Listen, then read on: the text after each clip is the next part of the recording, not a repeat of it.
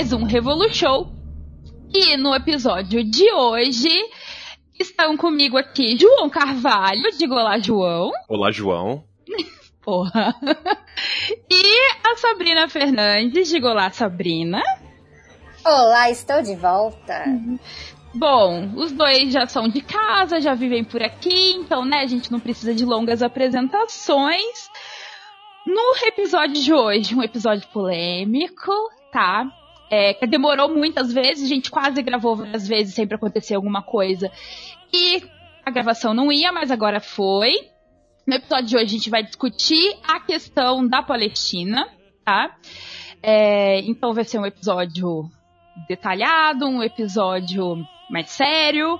Então, é, João, você já quer começar falando sobre as promoções e os marketings e afins para a parte comercial? Vou, eu, eu vou fazer isso. Eu sou a, a parte comercial do Revolution.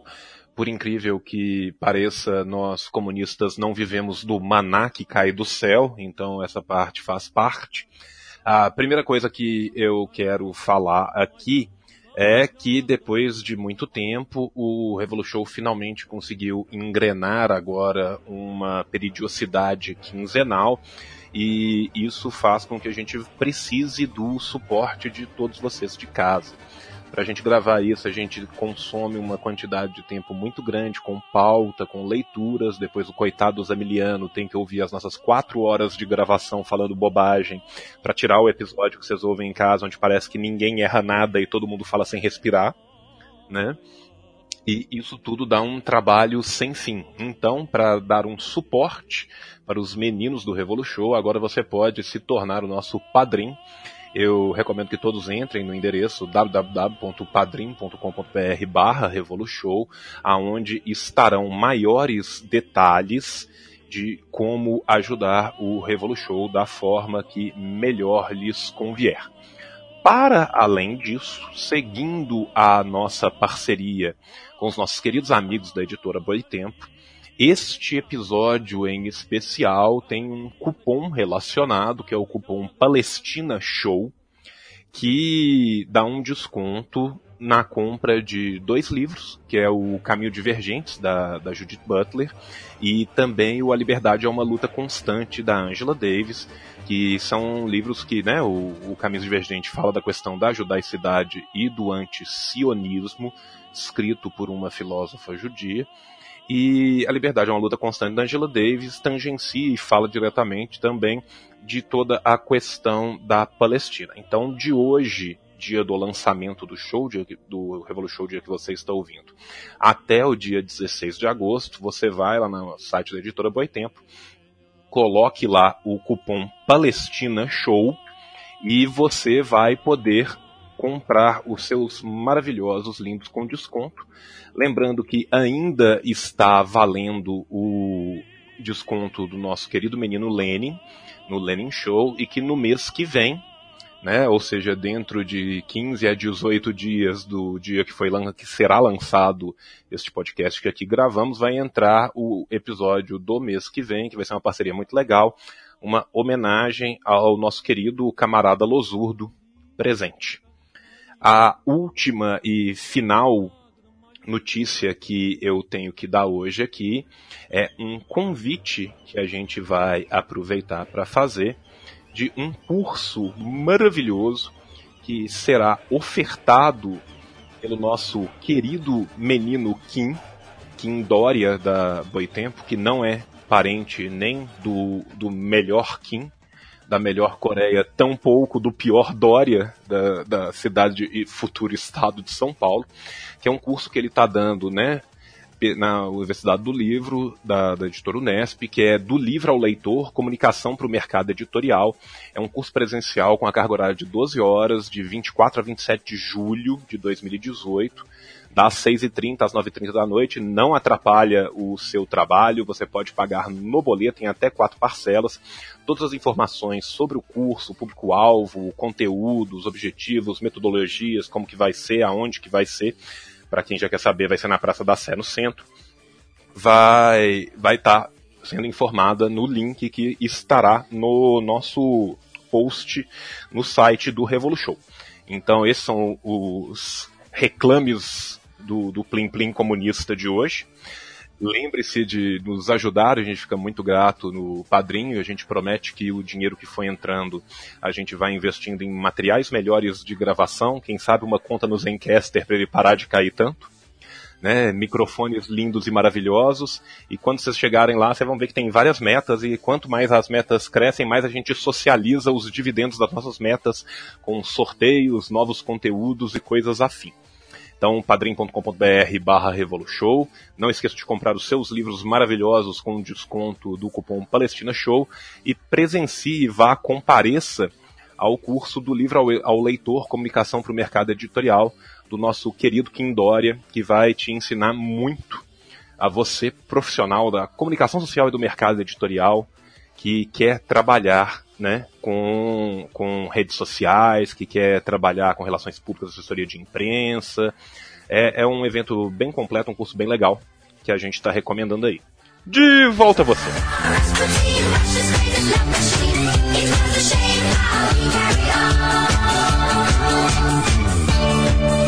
But when his drinking lusting and his hunger for power became known to more and more people, the demands to do something about this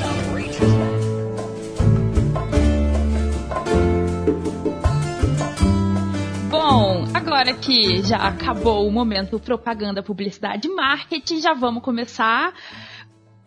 É, né? Com uma pergunta complicada, mas eu, eu, até falei com os meninos antes que a gente já tinha que começar por isso, para não ter problema no futuro, para não ter falsas acusações, para não ter confusão. Então eu queria que aí, Sabrina ou João, vocês tirem no para o ímpar aí, é, que um de vocês, ou os dois, tanto faz, fizesse a diferença, por favor, entre antissemitismo e antisionismo. Não são necessariamente a mesma coisa, porque não são. Não são, mas eles podem ocorrer juntos. Então acho que isso é o mais importante a gente diferenciar para a gente poder caracterizar o que é. Inclusive, isso é uma reclamação muito frequente da comunidade uh, da comunidade judia que critica o Estado de Israel, porque uma das críticas que eles fazem é que o Estado de Israel banalizou o termo antissemitismo, usa como etiqueta e joga isso para tudo quanto é lugar, e isso tem tornado mais difícil identificar quando há o, o, que seria o antissemitismo real e acaba atrapalhando a visibilidade para poder denunciar essas formas de antissemitismo. Mas, João, você quer ir? Você quer que eu fale? Como é que Não, é? eu vou só fazer um comentário sobre essa questão do, da institucionalização, dessa banalização pela, por parte do Estado de Israel. A gente vem acompanhando, né, quem gosta de direito internacional, é, um sem número de legislação foi aprovada tanto na Europa como nos Estados Unidos que consideram a simples acusação do Estado de Israel, lembrando, o Estado de Israel, o regime atual do Estado de Israel, estar cometendo um crime de apartheid, sendo uma acusação análoga ao antissemitismo. Né? Então, assim, a primeira coisa que a gente tem que pontuar é, primeiro, existe um lobby político gigantesco do regime do Estado de Israel para a banalização do antissemitismo, e agora isso sequer encontra é, base legal quando a gente pensa no direito internacional, porque onde se define o que é o crime de apartheid, quais são as caracterizações desse crime de apartheid, ele bebe da mesma fonte do direito internacional que coíbe e pune o antissemitismo, né? Então assim, o próprio relatório da ONU que considerou que Israel comete crime de apartheid né, na, na região ocupada e também dentro do Estado de Israel, que o relatório se chama é, em inglês, né, eu vou fazer uma tradução livre, práticas israelenses é, em relação ao povo palestino e a questão do apartheid, que é um relatório da SCWA das Nações Unidas. Ele literalmente fala isso no começo da sua análise, e, e eu estou citando basicamente Ipsilitris, que é a análise que leva à conclusão que o Estado de Israel pratica o crime de apartheid é baseada no mesmo corpo internacional de leis que define o antissemitismo como crime a saber, a Carta das Nações Unidas de 45, a Declaração Universal dos Direitos Humanos de 48 e a Convenção pela Eliminação de Todas as Formas de Discriminação Racial de 65. O crime do apartheid vai ser definido primeiramente pela Convenção Internacional pela Supressão e Punição do crime de apartheid de 73 e a própria Convenção pela Supressão e Punição do Crime de Apartheid de 73, por sua vez, cita a Convenção pela Eliminação de Todas as Formas de Discriminação Racial de 65.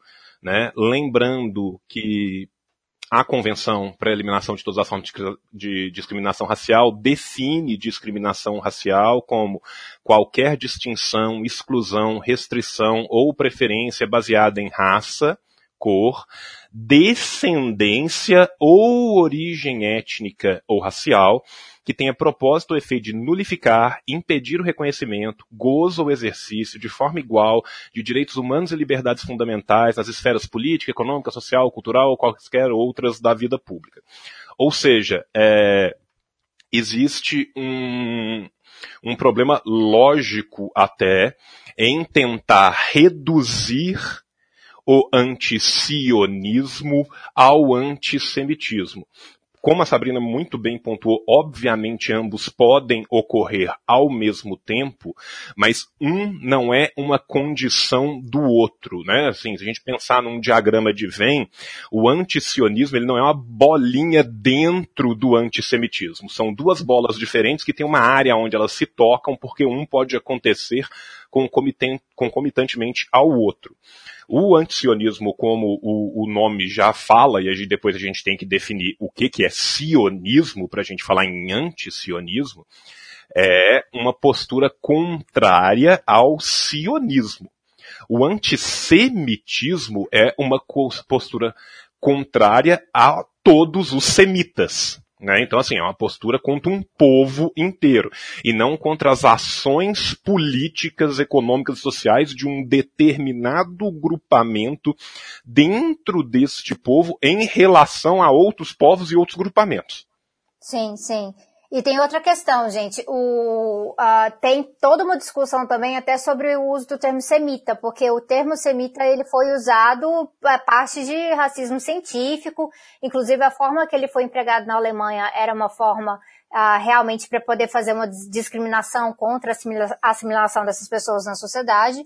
Então, essa caracterização de semita já é, sim, uma caracterização que muitos judeus rejeitam, né? Quando se fala, aí quando se fala de antissemitismo, é, uma das tendências que a gente tem hoje é de fazer uma diferenciação entre o, o antissemitismo clássico e o tal desse novo antissemitismo que é o que o Estado de Israel usa para qualquer coisa hoje em dia. Então, o antissemitismo clássico, ele é o quê? Ele é uma forma de discriminação que, e também de, que nega direitos e prega violência em relação aos judeus como um povo. E aí, se trata realmente esse povo como uma questão homogênea. É todo o povo, todos os judeus, são todos a mesma coisa nessa categoria que é discriminada pelo antissemitismo. Já o sionismo é uma ideologia que sustenta um, um, uma forma de dominação, que sustenta uma estrutura de poder. Então, o sionismo, ele é uma ideologia que nasce de uma doutrina, o sionismo vai ter várias formas diferentes também, há, há competições dentro do sionismo, o sionismo que ganha no final é praticamente o sionismo de Ben Gurion, mas há versões uh, do sionismo, só que de, de, dentre essas versões há uma questão muito básica no sionismo, que é essa questão de prevalecer a, a ideia de que o, o povo judeu deve ter um Estado para si.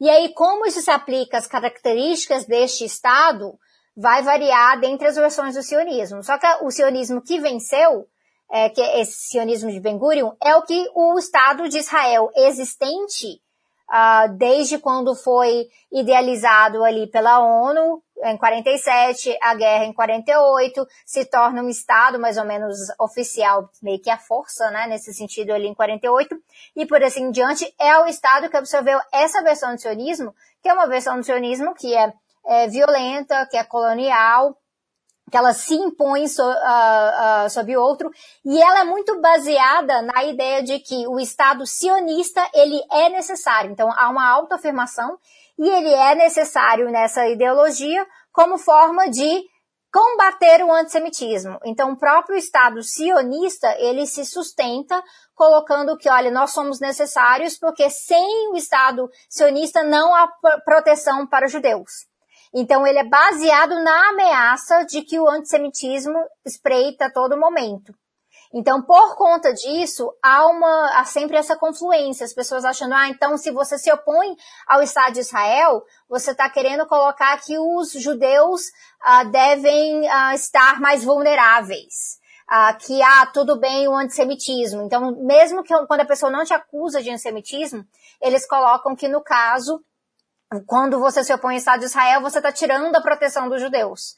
Então, a associação ela é sempre feita, mas o antissemitismo em si, ele tem a ver com uma discriminação em relação ao povo.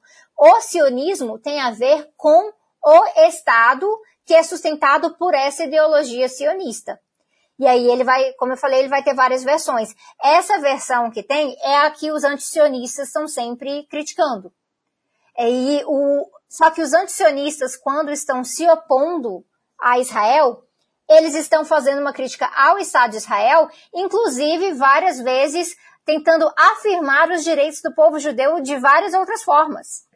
Isso é, é totalmente eu, eu iria até além para falar que eles estão fazendo uma crítica ao regime do Estado de Israel e não ao Estado de Israel. Não, eu vou discordar aí, João. Porque... Não, depende de, de, de, gente. Tem gente que, tipo, não tá criticando o simples fato de Israel existir. Tá criticando a forma como Israel tá conduzindo. Que eu tô falando assim, tem grupos Mas. Israel como Estado sionista. Se Israel não Estado fosse sionista, é, sim. como Estado sionista. É porque quando se fala regime, uh, aparece os sionistas de esquerda falando que o problema é o Netanyahu.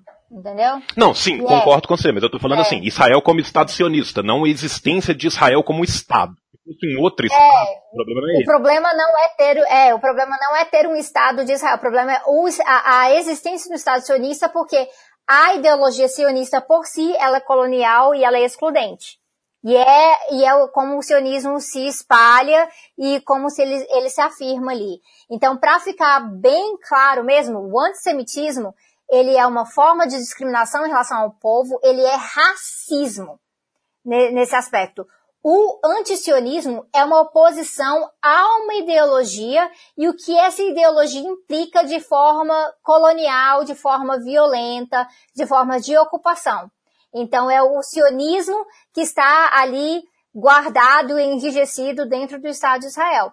Só que aí tem um outro aspecto que a gente tá, tinha falado que era importante falar, que é o Estado de Israel, ele criou um- uma anomalia no sentido até jurídico mesmo da coisa, que é equalizar cidadania com nacionalidade. E fazendo essa nacionalidade sendo étnica. E aí, por isso, por conta disso, ah, vai se confundir quando se critica Israel com criticar o judaísmo em si, o que não é fato também. João, eu vi que você levantou a mãozinha aí. Pode, pode falar, meu bem. O que, que, que você quer acrescentar? Não, não, é, é- é só porque assim, a, o, o termo antissemitismo, ele acaba sendo usado, a questão semítica, para o povo de Israel, mas o, o termo semítico, ele vem anterior a isso. A linguística clássica, eu consegui mais, daqui a pouco eu já estou conseguindo colocar a suméria, me dá só um tempinho colocar.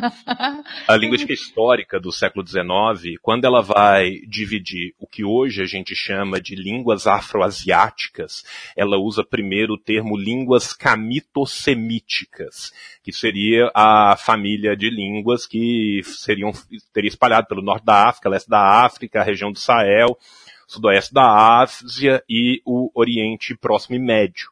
Né? Dentre os ramos das línguas semíticas, você tem as línguas semíticas orientais, que hoje em dia estão extintas, e as línguas semíticas ocidentais.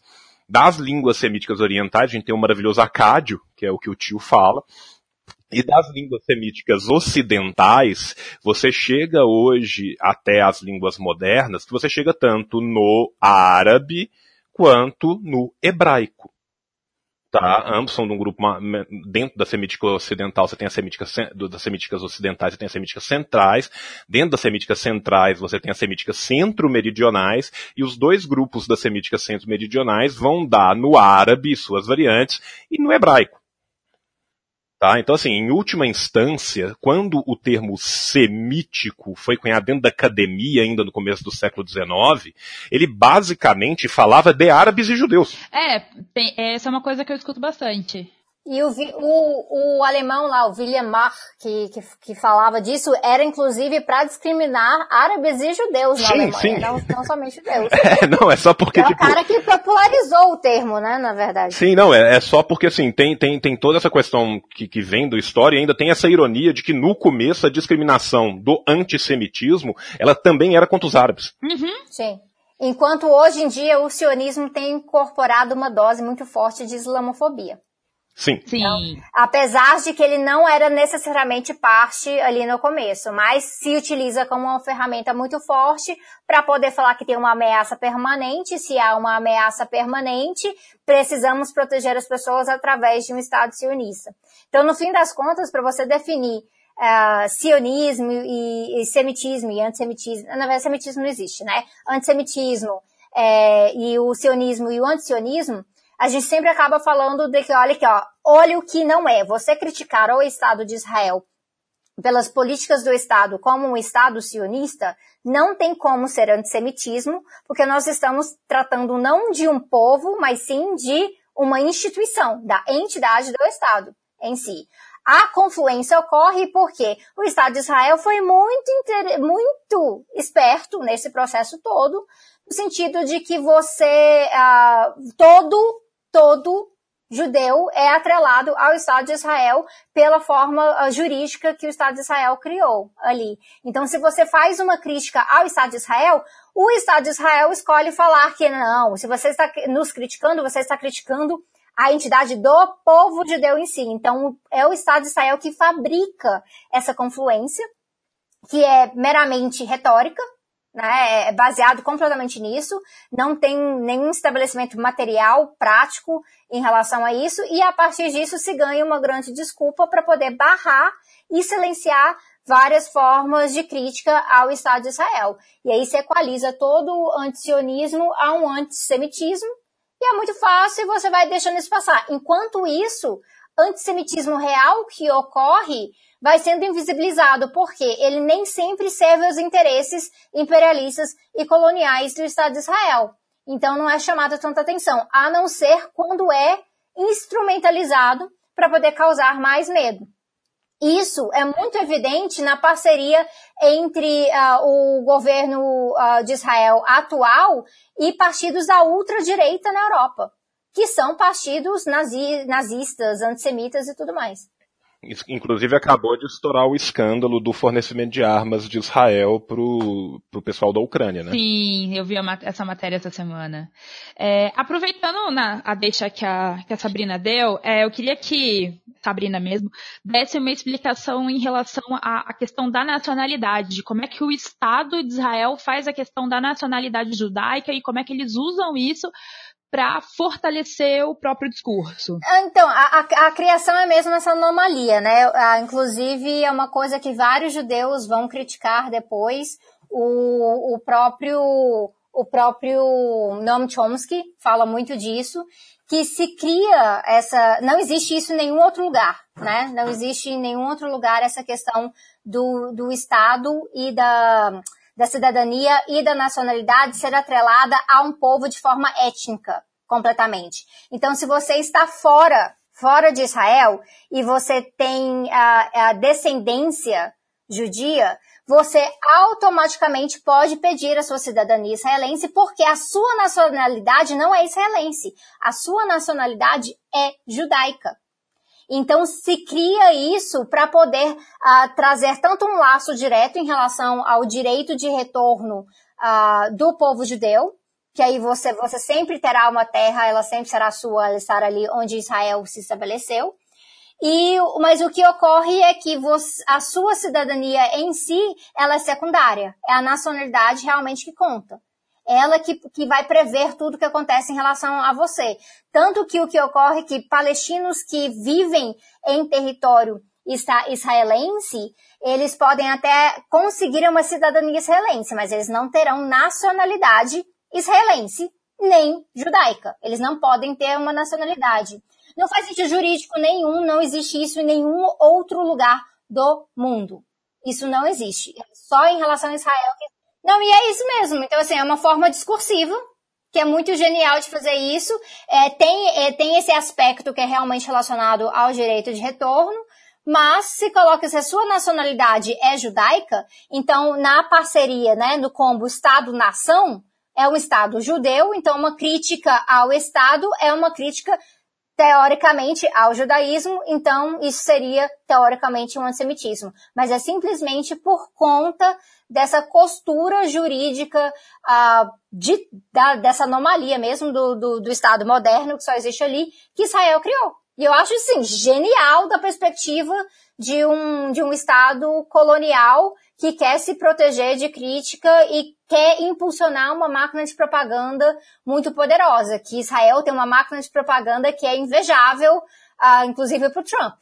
É invejável. A, a lei básica de Israel, que eles não chamam de Constituição, mas seria a Constituição de Israel, ela literalmente coloca dois nomes diferentes para isso eu não falo hebraico, então quem falar hebraico, né, eu estou pensando na minha pronúncia, né, do, do Akkad para isso, mas você tem o Efrahut, que é a cidadania, e a nacionalidade é Laham, né? Então, assim, como a Sabrina já disse, o cidadão palestino ele pode chegar a ter cidadania, só que boa parte dos cidadãos palestinos, como por exemplo os que vivem em Jerusalém, eles têm apenas residência permanente. Com residência permanente, você sequer vota. Quem tem e, e, e, a questão da cidadania da nacionalidade faz parte das causas pétreas que não podem ser mudadas no Knesset, no parlamento de Israel. Para além disso, o, o cidadão, né, ou seja, o palestino que tem cidadania, né, não o nacional, por mais que ele possa votar, ele só pode votar em representantes que vão discutir orçamento, zoneamento urbano e outras pequenas coisas. Existe uma previsão também na lei básica, na Constituição de Israel, que não permite a formação de nenhum partido que questione o fato de Israel ser um Estado, entre aspas, judaico. Então, assim, Pro, o próprio questionamento da opressão institucional é proibido por lei. Se um, e, e para além disso, uma coisa é o cidadão palestino que faz esse questionamento, outra coisa é o residente permanente que faz esse questionamento. Se um residente permanente faz esse questionamento, leia-se a os palestinos que vivem mormente em Jerusalém Oriental, existem palestinos também em Jerusalém Ocidental, se eles fazem esse questionamento, como eles são residentes permanentes, eles podem ter o seu direito à residência negado. O que, que significa? Isso significa que eles vão ser expulsos ou para a faixa de Gaza ou para a Cisjordânia. E, e, ser expulso não é vou te dar um mês para você vender sua casa e juntar seu dinheiro, não. Não, é direto e inclusive você pode ser colocado em detenção administrativa sem nenhuma razão explícita. O, o Estado vai te colocar nessa detenção, ela não tem prazo para terminar, ela pode ser renovada infinitamente e sem nenhuma razão que, que, que dê diretamente para você, porque é tudo sigiloso. Você vai para a corte militar, inclusive. então, assim, é todo o processo, é, você aí se coloca, né? Se colocaria, ah, então é só esses residentes palestinos a pegarem a cidadania, a cidadania israelense como palestinos. Só que mesmo assim, a gente vai entrar isso mais na frente, eles vão ser discriminados de várias outras formas. E a aplicação para a cidadania palestina é um processo que o número de pedidos vis-à-vis -vis o número de aplicações aprovadas não bate em 10, 12%, tá? Isso são dados de 2014, que estão nos relatórios da ONU. Antes de a gente entrar nisso, eu vou pedir para a gente voltar um pouco para, né, para ficar mais. Porque né, a gente vai entrar na questão legal, questão de leis, etc. Mas antes disso, vamos fazer uma introdução histórica. João, esse é seu momento, tá? Esse é o momento do João, gente. momento do João. É, eu sei que você estava esperando ansioso por isso, então vai, se solta, João. Faça oh, seu, é... a sua breve introdução. Eu, eu literalmente dessa vez me forcei a escrever para fazer uma breve introdução, então eu não vou começar com, com, tipo assim, os primeiros povos que colonizaram entre o Tigres e o Eufrates, eu, eu juro que eu vou passar dessa parte. E eu vou começar direto em 1915, na Primeira Guerra Mundial. É, a campanha inglesa, a campanha do, do, do, Reino Unido de conquista da Palestina, ela começa em 1915. A guerra vai chegar ao sul da Palestina em 1917 conquistando Gaza e também chegando à conquista de Jerusalém no final daquele mesmo ano. Tá? O Vale do Jordão é tomado em 1918 e a campanha da Entente segura a região como um todo após a Batalha de Megiddo, no norte da Palestina, ainda em setembro de 1918. Finda a Primeira Guerra, Woodrow Wilson cria a Liga das Nações. Em 1922, a Liga das Nações garante um mandato ao Reino Unido sobre a região que deveria, sobre a qual vão ser aplicados os preceitos da chamada Declaração Balfour. O que era a Declaração Balfour? Arthur Balfour, que à época era ministro de Relações Exteriores do Reino Unido, que depois foi condecorado e virou Lord Balfour, garantiu por meio da chamada Declaração Balfour que a Inglaterra, por sua vez, garantiria, entre aspas, um lar nacional para os judeus na Palestina e um Emirado Árabe da Transjordânia, ambos cedidos pelo Império Otomano conforme o Tratado de Lausanne. Como todo bom tratado de final de guerra, vocês imaginam sobre quais condições o Império Otomano assina né, o Tratado de Lausanne. De toda sorte, partindo um pouco mais para frente, Durante o mandato britânico da, da Palestina, a população não judaica da Palestina se revoltou por diversas vezes, 1920, 1929, 1936, devido principalmente às condições econômicas decrescentes para essa população, pela massiva imigração, compra e expulsão de terras e do mercado de trabalho, patrocinada pelas entidades migratórias do movimento sionista internacional, que posteriormente se tornariam órgãos oficiais de migração do Estado, de, no futuro Estado de Israel. Após a Segunda Guerra Mundial e o Holocausto, o governo britânico decide terminar seu mandato na região e a Assembleia Geral, já das Nações Unidas, adota a famosa Resolução 181 em novembro de 1947, a qual previa a divisão em um Estado árabe e outro Estado judeu, com uma união econômica entre ambos e um regime internacional especial a cargo da ONU para as cidades de Jerusalém e, no primeiro momento, também para a cidade de Belém. Essa resolução foi aceita pela liderança judaica, porque era uma resolução que apoiava muito é, e foi, teve um lobby muito grande do, do sionismo internacional, a divisão das áreas era uma divisão muito precária desde o seu início, é, a, a, a, forma como os recursos naturais eram divididos era uma forma que já dava um, um ganho muito grande para o futuro Estado judaico ali seria alicerçado, e ela foi rejeitada pelo alto comitê árabe que representava os interesses dos povos na Nações Unidas. No último dia do mandato, houve a declaração da criação do Estado de Israel, e exatamente no mesmo dia começa a Guerra Árabe-Israelense. A Guerra Árabe-Israelense de 1948 foi uma continuação de um conflito civil, vamos chamar de intra-palestino, que já vinha ocorrendo desde 47, após a adoção do plano de separação da ONU. Esse plano de separação da ONU ele foi proposto em 47, foi votado, foi emendado, foi mudado. No final de 47 você tem uma votação final para que ele fosse aplicado em 48 que por sua vez as origens remontam à revolta árabe que durou de 36 a 39 e a posterior insurreição judaica entre 44 e 47. Durante essa guerra, né, a Guerra Árabe-Israelense de 1948, forças combinadas do Egito, Jordânia, Síria e Iraque entraram na Palestina, apesar da, da, da capitulação ao ataque direto a Israel por parte do reino Haxemita. É, para quem não sabe, reino Haxemita é a Jordânia.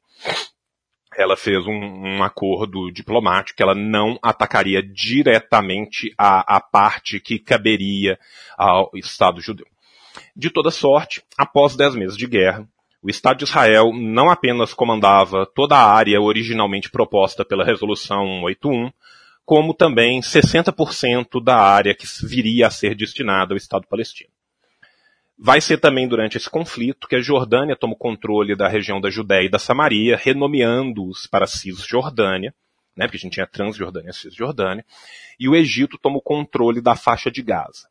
Tá? O conflito ele traz mudanças demográficas profundas no, no Oriente Médio e ele resulta naquilo que os palestinos chamam de Al-Nakba, que é a catástrofe. Eu também não, não falo árabe, quem estiver em casa ouvindo me perdoe a, a, se eu tiver falado errado que foi essa expulsão de, na época, cerca de 700 mil pessoas dos seus lares, os quais depois, posteriormente, foram proibidos de regressar.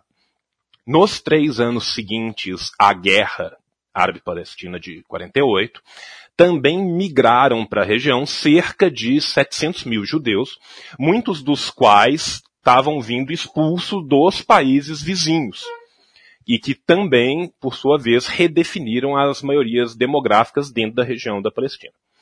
Pulando um pouco mais para frente, para a gente tentar ser o mais breve possível, em junho de 67, explode a Guerra dos Seis Dias, que é a guerra na qual Israel capturou o resto da Palestina do mandato da Jordânia e do Egito, e que começa, então, a posterior disso, uma política de estabelecimento de colônias no território ocupado, o que viola claramente toda a legislação internacional sobre ocupação beligerante, que é a legislação do jus in bellum, e também a legislação sobre direito humanitário, que são as obrigações de um poder ocupante.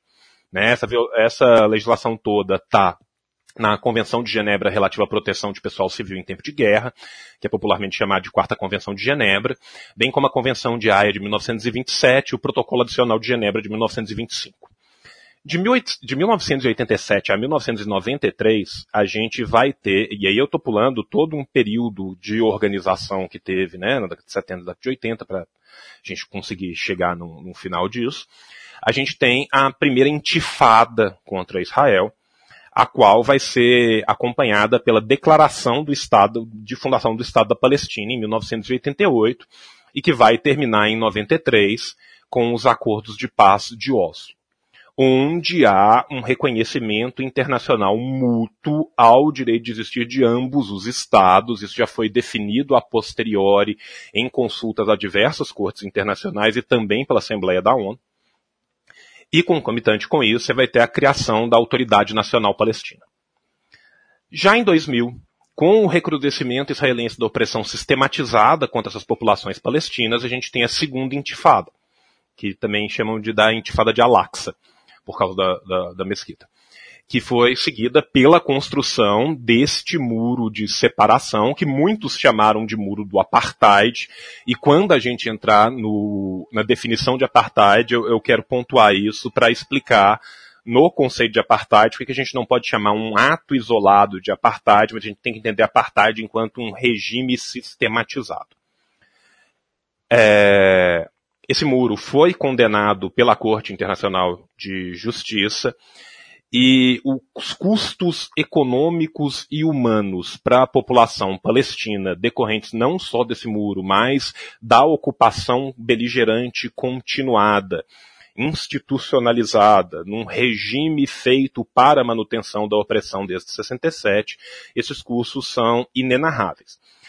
Apesar de serem inenarráveis, esses custos são levantados em diversos relatórios pela ONU e a ONU criou uma comissão para o registro dos custos, porque essa legislação que eu falei lá atrás, a Convenção de Genebra relativa à Quarta Convenção de Genebra, ela prevê que todo esse dano que é causado por uma ocupação beligerante deve ser é, entre aspas, ressarcido, ressarcido não é o termo, mas ressarcido, reparado, mitigado na medida do possível, de acordo com cada caso, pela, pela força de ocupação.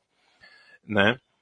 A ocupação militar contínua de Israel nos territórios, no espaço aéreo, nas fronteiras e no espaço marítimo e costeiro da faixa de Gaza, da Cisjordânia e de Jerusalém Oriental é a mais longa ocupação militar toda a história contemporânea. Essa é uma breve introdução histórica. Sabrina, quer fazer alguma observação? Quer acrescentar alguma coisa? Não, eu acho que o João está de parabéns. Caraca, ficou curto, mas bateu em todos os pontos principais. Foi finalmente. Preciso. Finalmente. Eu tô feliz. É. Tudo que eu quero dizer é que estamos no Brasil. Eu, finalmente eu consegui. Ai, caramba! É, porque da última vez, Sabrina, que o João falou para mim que ia fazer uma breve introdução e eu tinha falado para ele que no máximo era 15 minutos, ele fez de 45, tá? Então, assim, eu tô muito emocionada, João, você tá de parabéns, assim, cara, você... Eu tô muito obrigado, orgulhosa mesmo. Obrigado, e, e eu só quero falar que a minha breve introdução, que já virou uma piada interna e externa histórica do Revolution, foi no episódio que a gente perdeu da Coreia do Norte que eu comecei literalmente falando, é, que, a, que foi a primeira frase, João faça uma breve introdução histórica, e eu comecei com a frase, as primeiras colonizações na bacia do rio Teidon. e aí fui. Sério, quando ele falou isso, eu só botei a mão na cabeça e falei, meu Deus, o que foi que eu fiz? Não, e era algo de se esperar aqui, porque a questão, a questão uh, Israel-Palestina, você pode começar realmente com a questão de 1915, que eu acho que é a parte mais relevante, porque gente está tratando do contexto atual mesmo, uh, mas tem gente que quer voltar lá na Bíblia, né? Então, contar aquela história, mas aquele Estado de Israel era um Estado de Israel. O Estado de Israel hoje é outro Estado de Israel. Então, eu acho importante fazer essa distinção. Uh, quem não faz essa distinção ju, costuma ser pessoas, por exemplo, vindo já de um cunho religioso, defendendo a existência do Estado hoje, baseado naquele Estado de Israel daquela época, especialmente como estabelecido no, no Velho Testamento. E aí tenta ah, não, o pessoal é, chega de Salomão para justificar. Então. Exa exatamente. Então, inclusive, é por isso que a gente encontra uh, não pessoas, uh, não pessoas judias, mas evangélicos, por exemplo, que são grande, grandes entusiastas do Estado de Israel, porque o Estado de Israel uh, simboliza certas coisas de acordo com a Bíblia e tudo mais, e aí se nega todo o processo histórico realmente que ocorreu naquela região. Sempre foi uma região muito disputada. Antes da formação do, do primeiro Estado de Israel, era uma, era uma, era uma região totalmente disputada.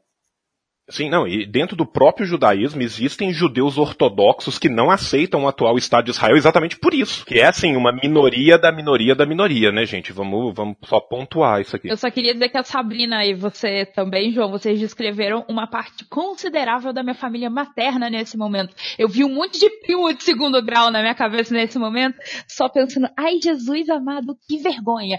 Inclusive, eles fizeram turismo para Israel há um tempo atrás, e eu fiquei, assim, é uma galera que chega na minha casa. Eu não moro mais com a minha mãe, e nem com a minha, porque minha mãe mora na mesma casa que a minha avó, então todo mundo visita a minha avó, inclusive esses primos muito doidos. E quando eu morava lá ainda, eles chegavam na casa, eu ia pro quarto, porque eu falava, cara, eles vão entrar no papo de Israel, porque eles sempre entram e alguém pega a Bíblia para justificar aquilo tudo. E eu fico, não, cara, não. Assim. Ó, mas eu quase, eu quase fui essa pessoa no passado, porque eu tenho um passado evangélico, né? É, e eu falava, ah, solução de dois estados, vamos todos conviver, essas coisinhas todas, mas era assim, achava lindo Israel, que bom que formaram o Estado de Israel, era muito importante e tudo mais, ah, até por reconhecer politicamente a importância, a importância de, de dos judeus conseguirem se reagregar, né, após a diáspora, é, várias razões legítimas ali, né, reconhecia, mas tinha toda uma empolgação em relação à terra prometida, que era no local por onde Jesus passou e todo esse reconhecimento, e a igreja, é que minha mãe é atrelada até hoje, é uma igreja que faz tour, né? Faz tour. Este ano iremos todos para a Terra, Terra Prometida. E tem pacotes aí de 20 mil reais para levar o pessoal para lugares específicos. Tem um turismo. Sim, sim. A galera da minha família também faz. É, é impressionante. É, é, aquela coisa, né? Se cada frasco da água do Rio Jordão que foi vendido no Brasil tivesse vindo do Rio Jordão, eles estavam desanilizando o mar inteiro, né? Mas, cara, é impressionante, porque tem uma indústria do turismo ah, que faz isso, inclusive o próprio Estado de Israel impulsiona o turismo protestante para Israel, porque isso dá suporte para a existência do Estado ali e também alimenta uma boa dose de islamofobia, porque é sempre acompanhado disso. Então, não à toa nós temos vários políticos conservadores cristãos que vão lá e se batizam né, na, na, nas águas do Rio Jordão, além de uma leva muito forte de turistas topzeira. Porque Tel Aviv virou a capital da baladinha também. Então tem, tem toda, tem festivais, tem um monte de coisa relacionada, então vai uma galerinha da, da, da pequena burguesia e da burguesia brasileira também tá sempre pisando por ali, e aí vai e toma um banho no Mar Morto e no sais e traz um monte de especiarias e tudo mais, sendo que um monte daquela coisa do processo de colonização. Inclusive, palestinos estão sempre reclamando que Israel se apropriou da culinária palestina, se apropriou do falafel e fica vendendo falafel como se fosse uh, israelense e tudo mais. Então, tem todas essas questões sobre a figura de Israel que vem desde milhares, milhares de anos atrás. Então, o João ter escolhido começar com 1915 mostrou uma força de vontade muito fo forte do João, então estou dando os parabéns. parabéns, João. É bom, agora que a gente falou um pouco, né, da, da, das famílias e o João fez uma introdução histórica muito bonita, é, que tá de parabéns, vamos entrar agora para parte de os custos econômicos da ocupação, que foi o que o João falou agora. A, a, a, gente também se pautou numa literatura que vai ser disponibilizada depois no, no podcast, que a gente está né, trabalhando com alguns dos relatórios da entidade comunista globalista do Jorge Soros, conhecida popularmente como Organização das Nações Unidas, né? Então, assim, mostra que, que não é uma questão puramente né, nós comunistas brigando contra o mundo e contra tudo. Vamos lá. Os custos econômicos de uma ocupação beligerante que são causados à população, eles recaem sobre o Estado ocupante, conforme o direito consuetudinário internacional, que foi codificado nas convenções de Haia e nos protocolos adicionais de Genebra, que eu falei lá em cima, que regem o direito de, durante a guerra, né, do jus in bello e também a Conferência das Nações Unidas sobre Comércio e Desenvolvimento, né, que é a UNCTAD, ela foi solicitada pelas resoluções da Assembleia Geral da ONU 6920, 7012 e 7120 para custodiar os custos econômicos gerados pela ocupação contínua dos territórios da Palestina. Tá? Então, assim, Israel ele é responsável legalmente não apenas pelo dano causado, mas também pelo enriquecimento ilícito que é angariado às custas da exploração e da expropriação do povo palestino. Não somente isso, como a legislação atinente fala, fala claramente que um Estado ocupante tem como um dos seus deveres aprofundar e melhorar as condições econômicas e sociais da população civil sobre o seu controle qualquer estudo simples dos dados, qualquer dado que você escolher, você escolher dados sobre saúde, dados sobre educação, dados sobre economia, vai mostrar que não houve aprofundamento, melhoramento de nenhum tipo de condição econômico-social, muito antes, pelo contrário. O Estado de Israel ele age de forma diametralmente oposta a toda a legislação internacional, o que não se confunde, por sua vez, com a sua obrigação de se retirar do território ocupado, o qual ele também não o faz, o que suplanta essa culpabilidade mesmo após a sua retirada. Ou seja, O fato da, hoje em dia, a gente ter uma ocupação beligerante de Israel não significa que no dia que terminar a ocupação beligerante de Israel, esses custos que foram gerados vão ficar na conta do Papa e vão se perder no vazio. Dentre os inúmeros atos criminosos que são praticados sistematicamente pelo governo do Estado de Israel, né, sempre pontuando que aqui a gente está falando do regime sionista do governo de Israel, a gente não está falando do povo israelense contra a população palestina das áreas ocupadas, a gente pode enumerar, e eu enumerei uns 20 e eu podia ter enumerado muito mais.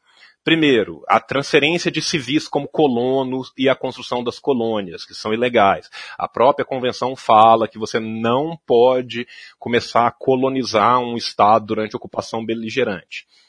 Segundo, a construção da muralha de separação na Cisjordânia. Isso causa diversos gastos materiais, econômicos, é, cerceia o direito de ir e vir, tem vários outros problemas. Terceira, a não promoção do desenvolvimento econômico. Existe uma diferença muito grande de promoção de desenvolvimento econômico e social nas áreas colonizadas, nos assentamentos e no restante das áreas que são pulverizadas e divididas, assim como foram os batustões na Namíbia e na África do Sul. Outro, as operações militares contra civis no território ocupado, bem como a restrição de enormes áreas de afluxo. Para além da ocupação por parte da, dos assentamentos e das colônias, a gente tem diversas áreas militares, áreas que são reservadas às estradas, áreas que passam para a autoridade de Israel como áreas a serem de desenvolvimento ou militar ou de assentamentos posteriores, o que significa que houve um cerceamento à livre circulação de mercadorias e pessoas, e sobremaneira de pessoas, de 60% do território de 67 para cá. Ou seja, se a gente pensar que na primeira guerra, lá em 48, já tinha se perdido 60% do que o primeiro mandato da ONU tinha decidido que ia ser. A primeira resolução tinha decidido que ia ser. Em 67, você tem a ocupação beligerante. Desses que sobraram para ser ocupados, outros 60% não são acessíveis à população que lá vive. Literalmente, o cidadão palestino que lá está e que vive sobre lei marcial, ao contrário do cidadão judeu que vive sobre a lei civil de Israel em outro estado, ele sequer pode entrar, ele sequer pode caminhar, ele sequer pode transitar por 60% do que sobrou da sua terra.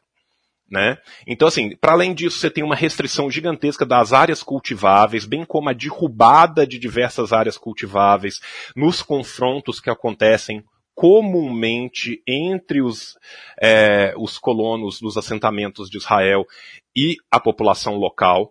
Detalhe que os colonos são julgados em relação a esses confrontos pela lei civil de Israel e normalmente tem um julgamento muito favorável, enquanto o palestino que lá reside é julgado pela lei marcial, é julgado por uma corte militar.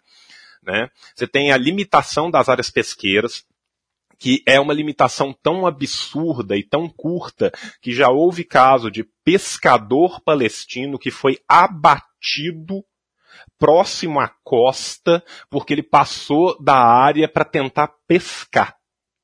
E ele foi literalmente morto por tentar pescar. Você tem a não permissão do desenvolvimento industrial autônomo, que acontece em várias áreas, mas uma das áreas mais importantes que a gente tem que falar é a questão de telecomunicações. Toda a telecomunicação é controlada pelo Estado de Israel e toda tentativa de uso das bandas de frequências dessa telecomunicação, ela é um crime de guerra, vai ser punido por uma corte marcial. Você tem uma bitributação e uma evasão fiscal por parte do Estado de Israel que mina a indústria da Palestina, que hoje em dia já praticamente não existe, mas vindo também muita manufatura palestina. Você tem uma restrição muito grande ao acesso ao mercado de trabalho para essas pessoas. Você tem uma restrição de acesso à escolaridade. Você tem expulsão arbitrária e confisco de terra. Você tem deslocamentos internos, para além dos 700 mil que foram lá da guerra, que hoje em dia já são quase 4 milhões com seus descendentes que não podem voltar. Você ainda tem deslocamentos internos nessa região de quase 500 mil pessoas. Você tem a destruição de várias moradias que cria um problema de habitação muito severo, com campos de refugiado, com gente sendo deslocada três, quatro vezes. Você tem uma restrição gigantesca à indústria de turismo, porque ninguém vai fazer turismo num lugar sobre essas condições. Para além disso, você ainda tem a expropriação do solo. É, a região ela é rica em alguns metais, então você tem concessões de mineração que normalmente são feitas a empresas israelenses, as quais não poderiam, numa ocupação beligerante, retirar recursos palestinos. E para além disso, elas ainda obrigam a população local a buscar o subemprego. Você tem o roubo dos recursos da plataforma oceânica, né, os, todos os campos de gás natural que foram descobertos na região que estariam na plataforma oceânica do que seria o Estado palestino também foram cooptados por Israel. Você tem uma crise alimentar em decorrência disso e você tem uma falta de profissionais, aparelhagem, investimento no setor médico também por restrições de importação, entre diversas outras restrições. Então, assim, se você for somar tudo isso numa ocupação cinquentenária, você vê que você está literalmente minando todas as possibilidades de existência. O que está acontecendo ali em última instância é um genocídio a conta gotas. E, assim, detalhe, isso é, um, isso é tudo baseado em fatos, dados mensuráveis de um relatório da UNCTAD, da ONU. Porque, assim, é... eu, bom, acho que não é novidade para ninguém, a gente não tá fazendo esse episódio à toa, mas assim, é, eu até muito antes de me considerar comunista já era solidária à causa palestina e tudo mais, por tudo que a gente estuda e por tudo que eu fui vendo ao longo dos anos, etc, sabe? Mas, e eu li os relatórios que o João tá falando, ele mandou pra gente, deu pra dar uma lida, mas é, é muito diferente da gente ler um relatório e da gente saber por alto dessas coisas e do nada a gente ir escutando ponto por ponto, e olha que o João deixou alguns pontos de fora, é, então, assim, é, é muito pesado, assim. O, o, João terminou de ler, a gente tem até que respirar fundo. É muita coisa.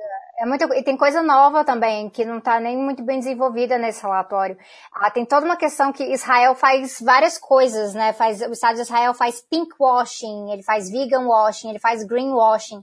E o greenwashing tem ocorrido muito com a questão da indústria de painéis solares que aí vai, vai se estabelecendo a indústria de painéis solares, vai colocando que Israel está virando um, um, lugar que investe muito em energia renovável, mas é onde? É em áreas ocupadas da Cisjordânia. Então isso ocorre. É, tem indústrias específicas que, além de, da mineração, que o João mencionou, uh, por exemplo, o pessoal do cimento deita e rola em relação a isso, mas, por exemplo, tem a Rava, que é uma empresa de cosméticos, que ela vai e ela pega pedaços da lama do Mar Morto em região ocupada da Palestina, na Cisjordânia. E ela vende como bonitinho, assim, minerais do Mar Morto. É tudo, tudo muito glamuroso. Tem empresas que se estabeleceram o sua, a sua sede em uh, vilas coloniais de Israel. Então, a L'Oréal fez isso, a L'Oréal Israel está no, no, tá numa vila uh, que é na Palestina ocupada, na Cisjordânia. É, tem uma outra empresa, ela não é muito famosa no Brasil porque a gente nunca pegou essa modinha. Mas quando eu morava no Canadá, tava uma modinha louca de você fazer o seu refrigerante caseiro. E aí lá tem essas coisas, né? Faz a, faz a cerveja na sua casa, faz o seu próprio vinho e aí faz o seu próprio refrigerante. Aí tem uma, uma linha de produtos que é de uma empresa chamada SodaStream. E a SodaStream, ela produz tanto a maquininha de fazer refrigerante quanto, quanto xaropes e tudo mais, e é também na, na Cisjordânia. E aí a pessoa que era a cara, né, a, da, para fazer as propagandas era a Scarlett Johansson. E aí o pessoal estava sempre, sempre criticando, porque ela estava querendo fazer um monte de coisa humanitária através da ONU, mas ao mesmo tempo ela é a cara dessa empresa que estava ocupando e trazendo uh, lucro, né, gerando gerando lucro para o lado israelense da coisa em cima de ocupação. Enquanto isso, é esse caso. Uh, tem, se aplica leis diferentes no processo. Quando você é um palestino na Cisjordânia e você quer montar um negócio, Israel vai lá e atrapalha e impõe um monte de, de requisitos absurdos em cima disso e vai e facilita para uma empresa israelense fazer isso. Então eles vão realmente empurrando as pessoas cada vez mais para é, umas bolhas, uns pedacinhos dentro da Cisjordânia que são controlados pela autoridade palestina. Mas cada vez mais você vai ter nessas regiões híbridas, que são da autoridade palestina, mas Israel está começando a controlar tudo por ali, até que chega um momento que vai tornando a atividade econômica das pessoas naquela região inviável se você não for judeu, não for israelense.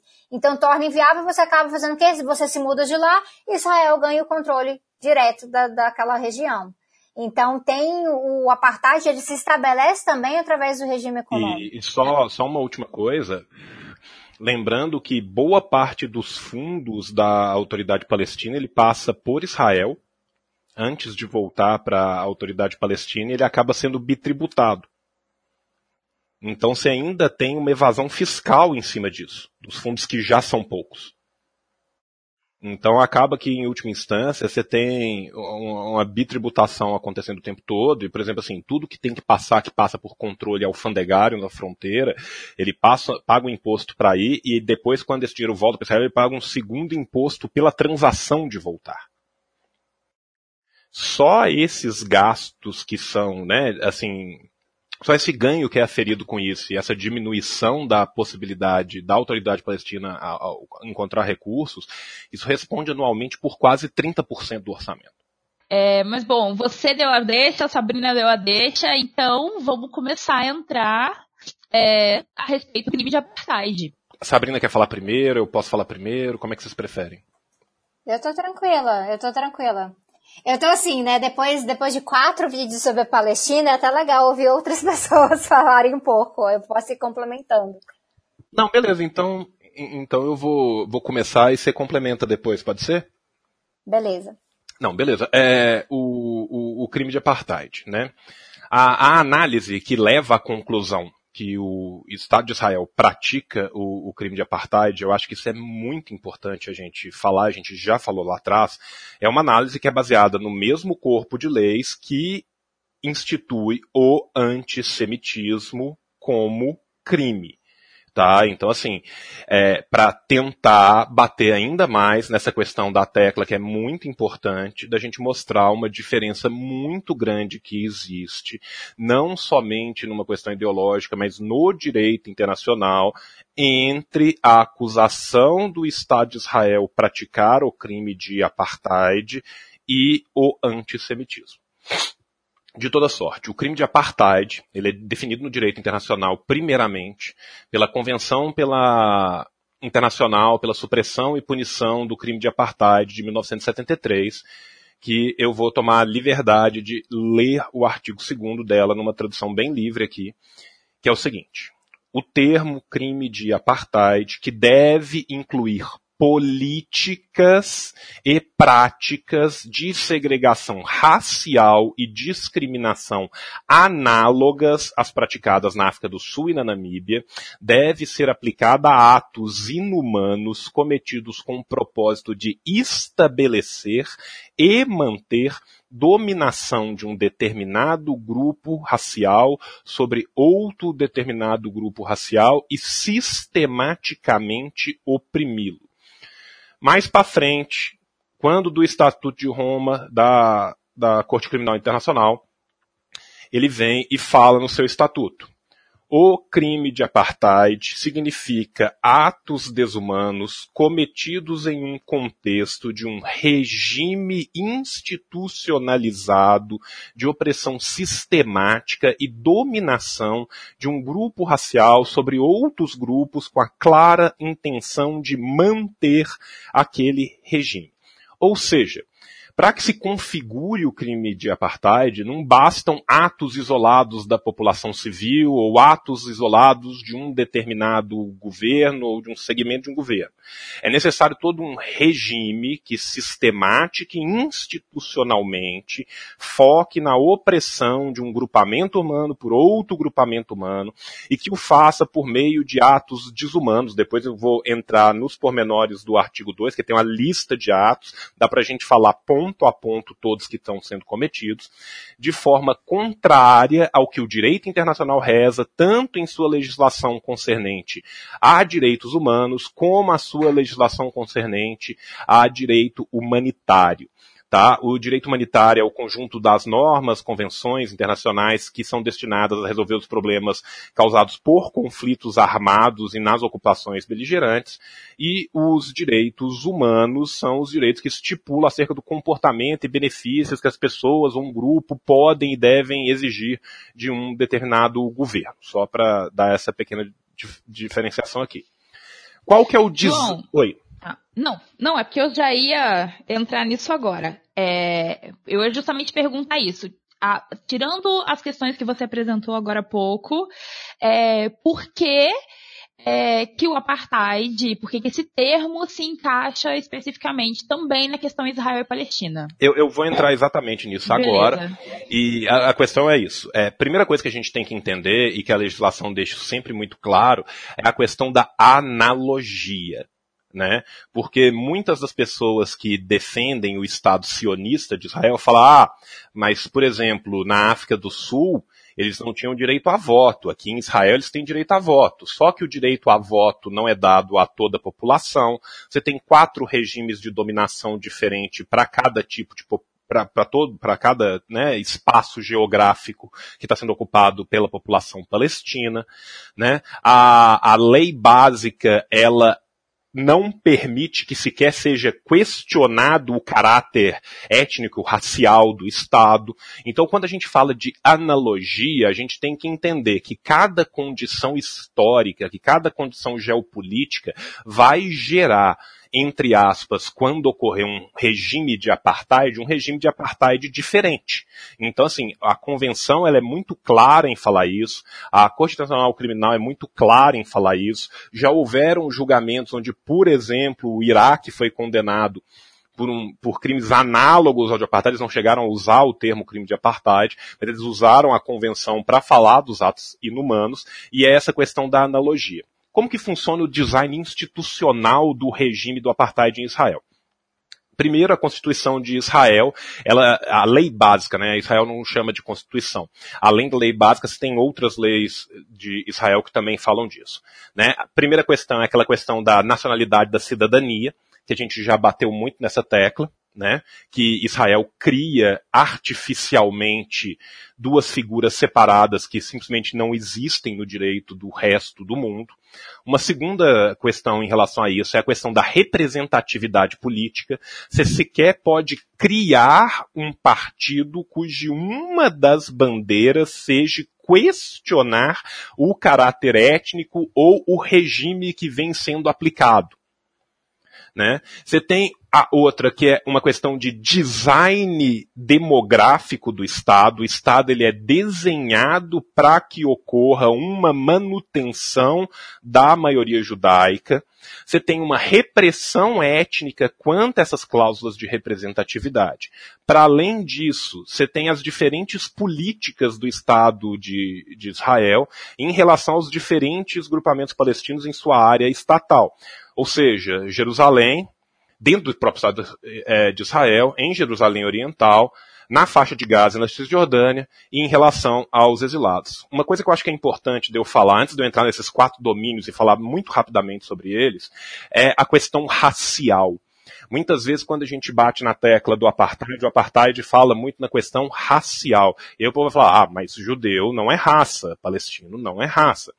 Né? A Convenção pela Eliminação de todas as formas de discriminação racial de 1965, que a gente já citou lá atrás, define como discriminação racial qualquer distinção, exclusão, restrição ou preferência baseada em raça, cor, descendência ou origem étnica que tenha propósito de nulificar ou impedir reconhecimento, gozo ou exercício de forma igual de direitos humanos e liberdades fundamentais nas esferas políticas, econômica, social, cultural ou qualquer da vida pública. Ou seja, fica bem claro que no caso do contexto geopolítico da Palestina, judeus e palestinos podem ser considerados, entre aspas, grupos raciais e o são perante o direito internacional.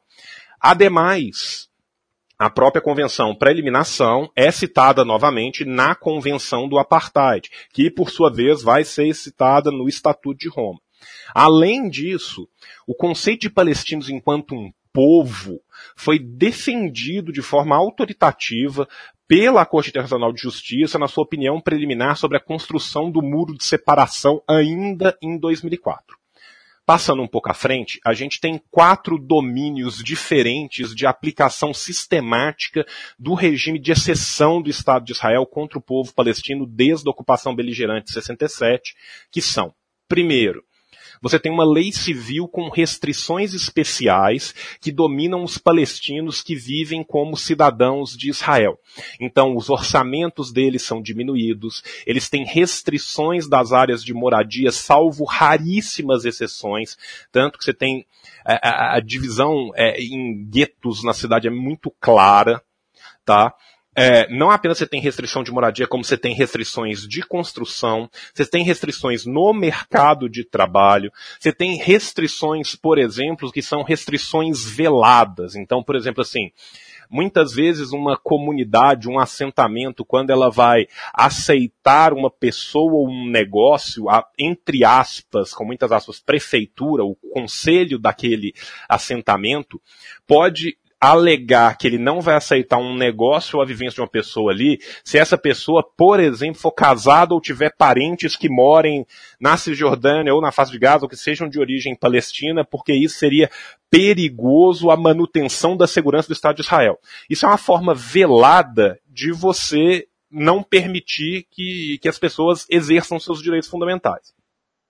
Um segundo domínio dessa opressão sistematizada é em relação às leis de residência permanente, que a gente já falou lá atrás, governando os palestinos que vivem na cidade de Jerusalém. Esses não compõem o voto, lembrando que é uma população grande, que pesaria muito na questão das eleições gerais. Eles têm restrições no seu direito de ir e vir, então, por exemplo, se eles saem da região de Jerusalém Oriental, não é necessariamente garantido que eles vão poder voltar para suas casas depois. Eles têm uma restrição absoluta de manifestação política, como a Sabrina já falou. Tem uma restrição de habitação, são sujeitos a expulsões sem nenhum tipo de justificativa, tem restrições no seu acesso à educação, tem restrições no seu acesso ao mercado de trabalho. Terceiro domínio, é o domínio dos palestinos que, que vivem sobre a ocupação beligerante, ou seja, na faixa de Gaza, na Cisjordânia. Uma lei marcial, ou seja, uma lei militar, governa os palestinos que vivem tanto nos campos de refugiado como nas zonas de ocupação desde 67. Na faixa de Gaza, a gente está falando de 1 milhão e 900 mil pessoas. Na Cisjordânia, nós estamos falando de 2 milhões e 700 mil pessoas, ou seja, são 4 milhões e 600 mil pessoas vivendo sobre lei marcial, enquanto os colonos israelenses vivem sob o domínio da lei civil de Israel.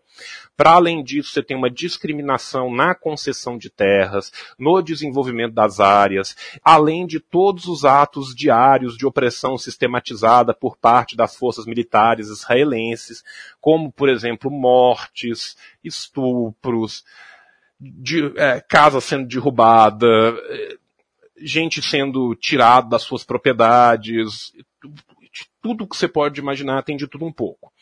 E quatro, que por mais que os defensores do Estado sionista de Israel não considerem essa política como um, um, uma, um demonstrativo da prática de um regime sistematizado, ela é muito importante para esse regime como um todo, que são as políticas que visam impedir o regresso dos palestinos, sejam refugiados ou exilados, que vivem fora do território sobre controle de Israel.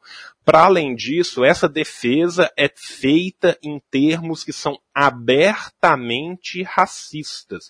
O governo de Israel já deu a seguinte declaração: eles mudariam a demografia e tornariam Israel um estado não judeu.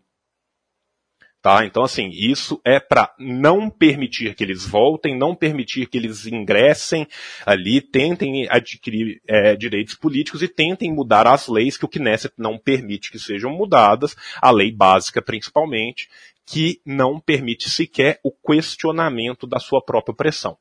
Esses quatro domínios em conjunto demonstram claramente um regime institucionalizado de opressão sistemática e dominação de um grupo racial sobre outro, com a clara intenção da manutenção daquele regime, que é precisamente a definição do crime de apartheid. Se a gente pega a lista do que qualifica um crime de apartheid, Israel só não comete o genocídio tá?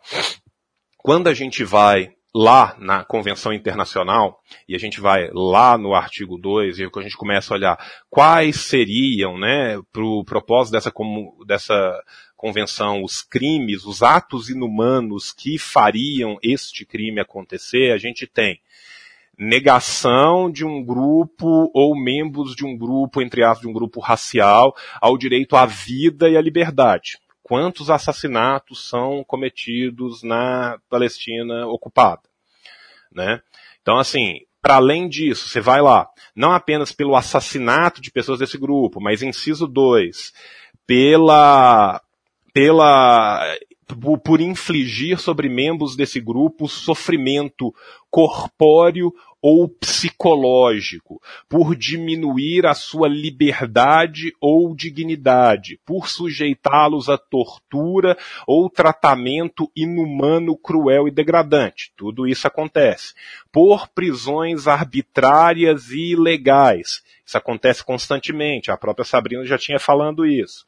Imposição deliberada de condições calculadas de vida, tentando destruir fisicamente este grupo e pulverizá-lo, ou seja, é o que é feito e a gente pode ver o mapa e ver que são vários pequenos ilhotinhas de palestinos sendo separadas uma das outras.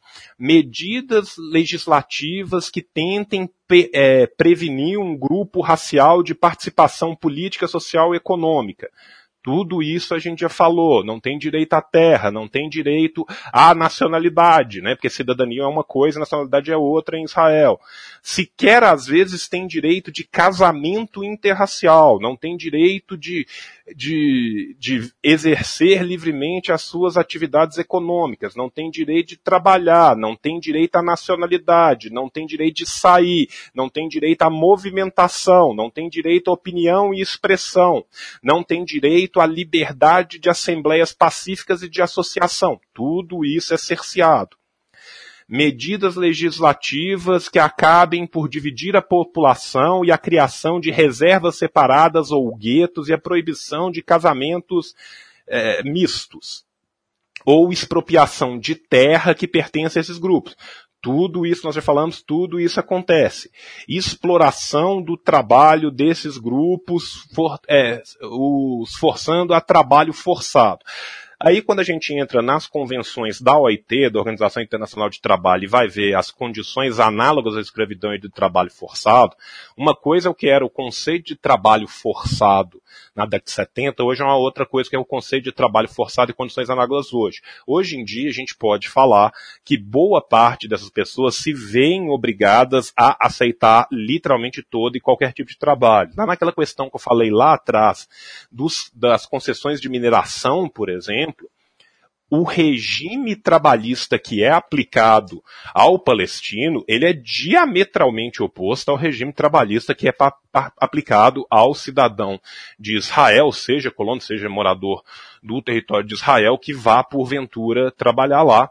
E o item F, perseguição de organizações e pessoas por não é, cerceando seus direitos fundamentais de liberdade de expressão, porque ele se opõe ao crime de apartheid, e isso, mais uma vez, já está previsto, inclusive, na lei básica do país.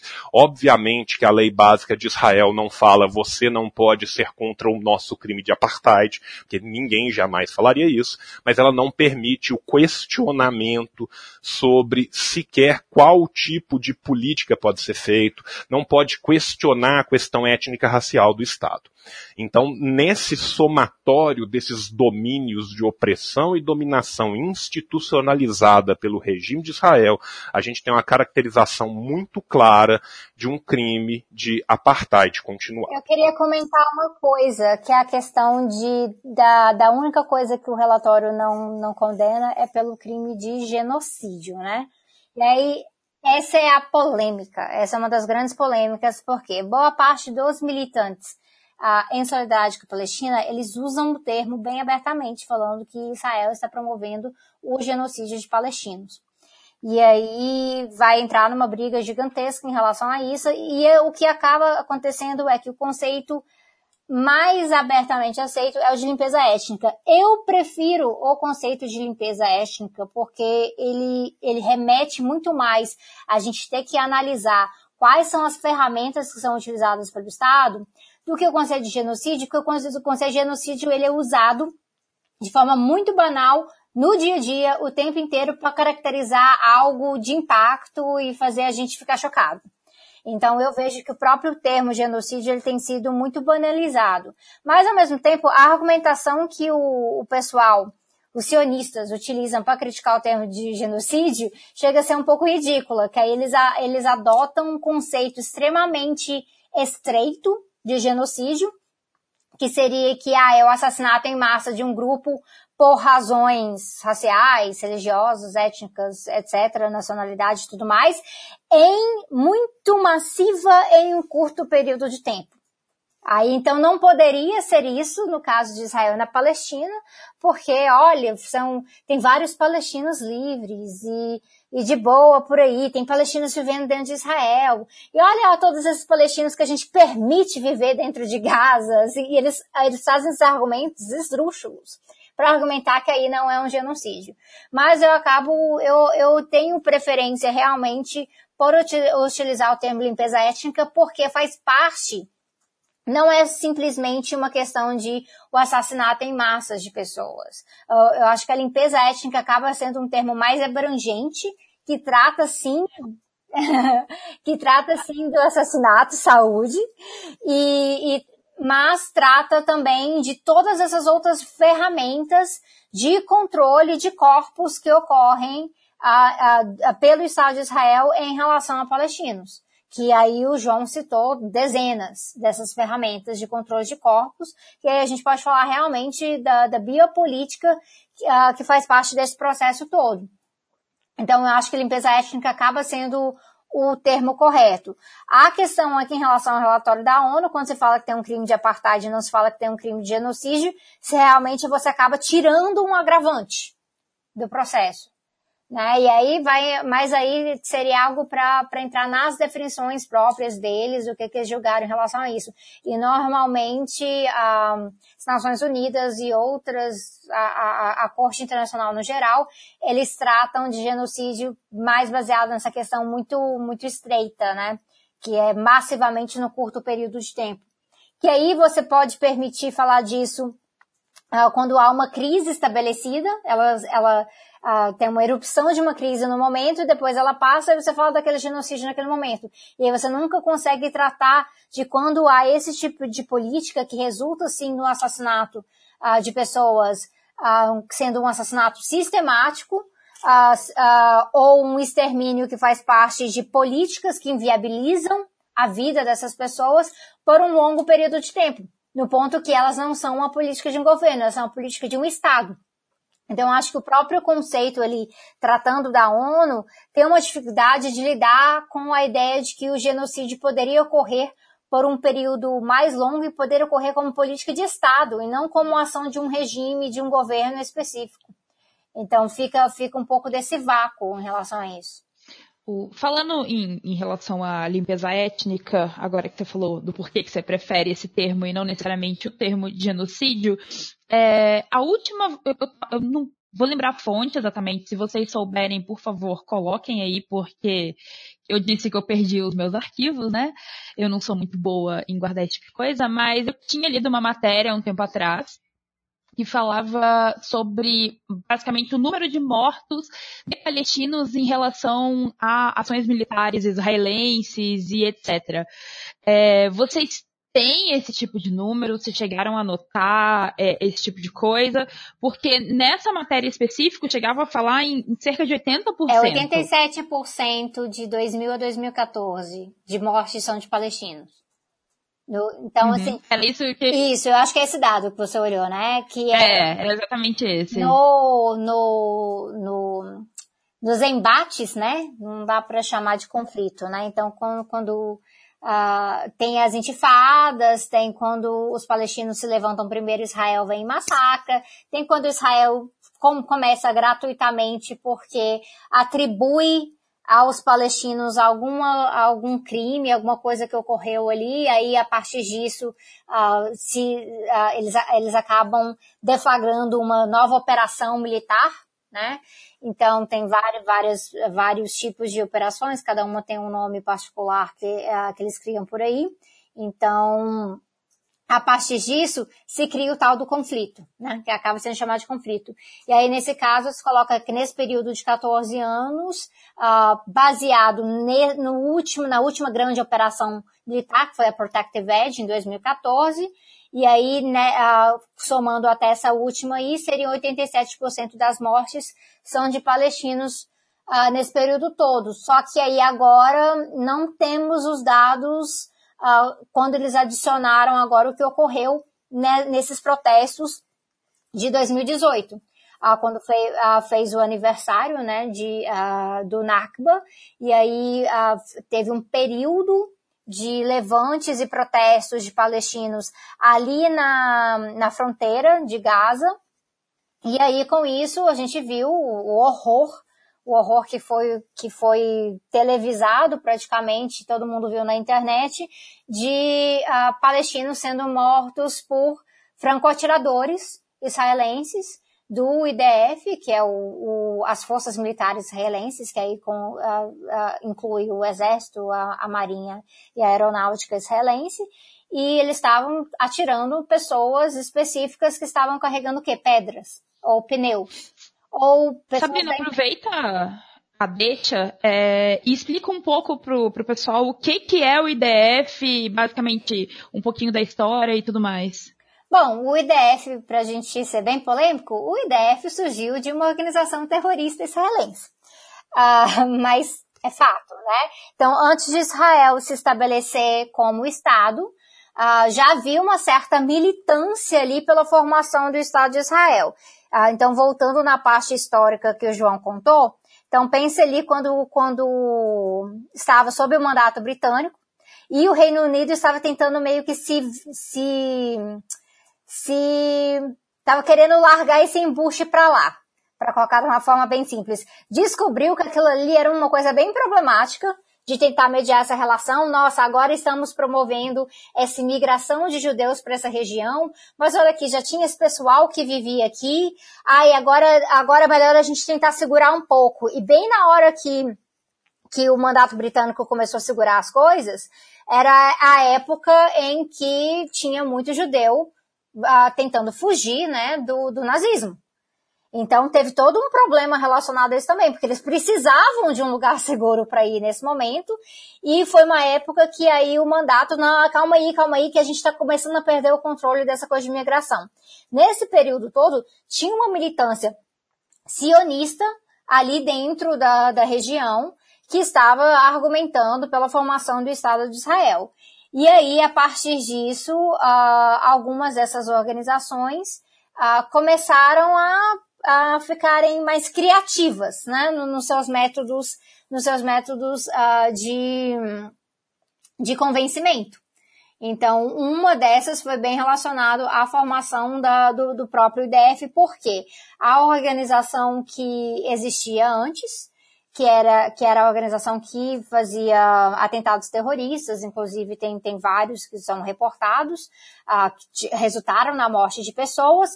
Quando o Estado de Israel foi formado, o Estado de Israel falou, olha, o que, que a gente já tem aqui? A gente tem tanto essas organizações, quanto aqueles uh, judeus que lutaram na guerra ali no período de 47 para 48, e aí eles lutaram na guerra, então vamos juntar essas pessoas com as organizações militantes que existiam antes, e a partir disso a gente vai criar o IDF.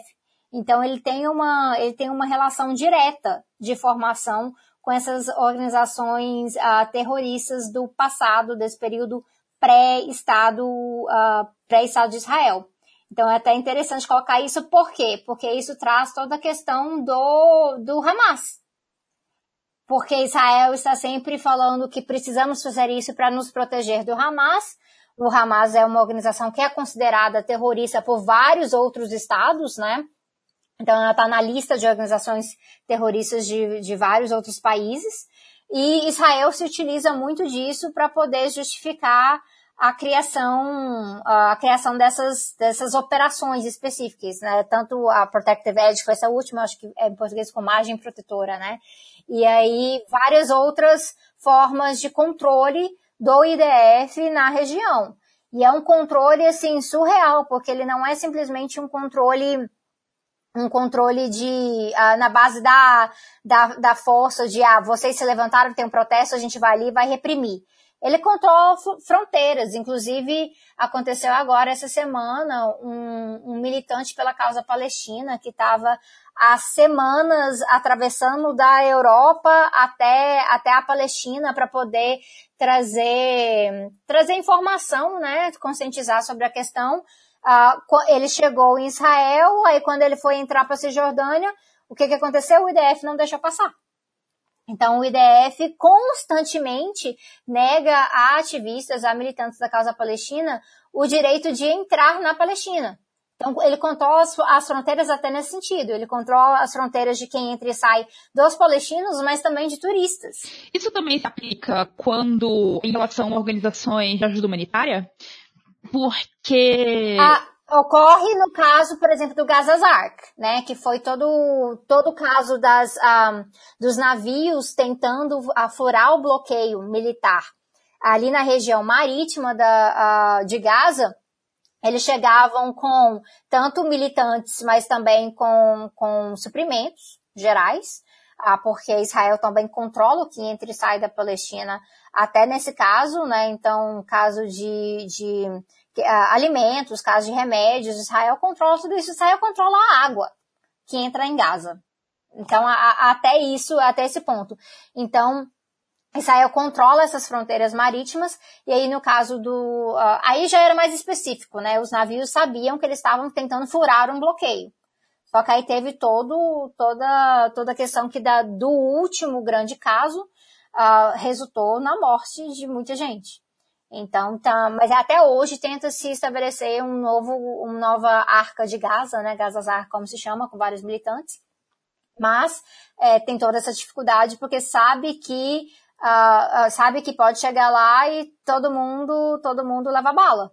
Simples assim. E o, e o mais absurdo do processo todo é que quando, uh, quando isso ocorreu, o último navio, é, o IDF, com a propaganda de Israel, colocou, não, mas nós precisamos atacar porque eles estavam armados com facas e mesas. É, então, assim, é absurdo, uh, você o tanto que é desproporcional a questão do, do poder militar. Israel tem um poder militar que ele se estabelece ah, durante todo esse tempo. Tem vários dados também, porque Israel exporta poder militar para outros lugares. Então, como já foi mencionado antes pelo João, a própria questão de, de, de venda de armas e tudo mais. Ah, mas, além disso, ah, você vê o tanto que é desproporcional quando você tem um monte de manifestante e eles estão ali com pedras, jogando pedras contra um muro praticamente isso. E aí eles, ah, precisamos proteger a fronteira, porque se eles avançarem sobre aqui, será o caos e tudo mais. Sabe que eles não vão conseguir derrubar o muro. São, são protestos para trazer realmente, quando, quando os palestinos se organizam nesse sentido, é para trazer conscientização, é para ir para a mídia, para ver, olha o absurdo. É realmente para demonstrar é, é, o tanto que é desproporcional a força. Enquanto isso, eles estão ali com drones, inclusive o Brasil importa drones israelenses, ah, estão com drones, estão com, com tecnologia militar ah, de última geração. Israel já foi acusada de utilizar armas químicas contra pessoas em Gaza, só que aí, sempre que isso ocorre, o que, que eles fazem? Ah, não, é Hamas. É o Hamas utilizando armas químicas contra os próprios palestinos para poder incriminar Israel. Então vira essa, essa briga de narrativa midiática, sendo que, obviamente, por mais que Hamas tenha acesso clandestino a armas também, Israel tem acesso legal, facilmente, tem toda a estrutura. Então, é, é, muito óbvio que o poder militar de Israel é extremamente superior a qualquer coisa que a autoridade palestina, que qualquer coisa que, que Hamas, que Fatah, que qualquer organização militante palestina consiga, consiga uh, estabelecer ali na região. Isso que você falou é, é uma defesa constante que eu vejo das pessoas que defendem as políticas do Estado de Israel, é, que é, é, até a própria mídia direto você vê eles falando não, que tudo isso que Israel está fazendo nada mais é do que uma resposta às organizações terroristas da região. Assim, é, é constante você ver esse tipo de defesa. E esquece desse, dessa questão do Haganah, né, que era essa organização terrorista, que era um grupo para, paramilitar, que foi recrutado para lutar, para lutar com o Ishuv, com o exército israelense na, na guerra de 1948. Então é, é surreal como ah, eles se colocam como assim, somos totalmente isentos, como se as práticas de terrorismo não tivessem virado ah, uma tática militar e paramilitar da região inteira.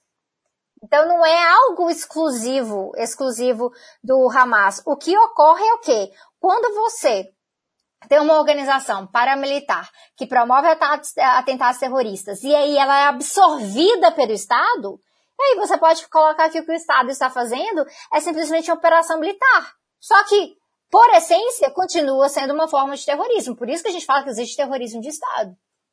Então, o que Israel promove na região é muito baseado nisso. Quando o Estado tem o poder de fabricar toda uma narrativa para justificar um ataque, e aí ele vai lá e começa a jogar a, a bombas relacionadas a isso, e a gente pode falar isso de Israel não só em relação à Palestina, mas a gente pode mencionar a Síria, por exemplo, porque no, o, é, é, tem, tem regiões ali que Israel ocupa que não são regiões palestinas.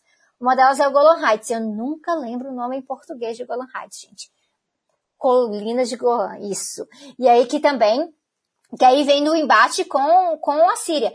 Tem todo o embate ali na região, Israel está sempre falando, ah, foi por conta de tal coisa que eles fizeram contra nós. Eles chegam com umas bombas super poderosas, que a região não consegue competir, e se você coloca que aquilo ali foi, um, foi uma coisa totalmente fabricada, que não é, base, não é baseado em algo que realmente ocorreu, se não fosse um Estado, você chamaria de terrorismo. Mas como é o Estado, se você consegue comprovar, você vai chamar o quê? De crime de guerra. Mas a questão é que o, essas práticas, elas vêm desde antes.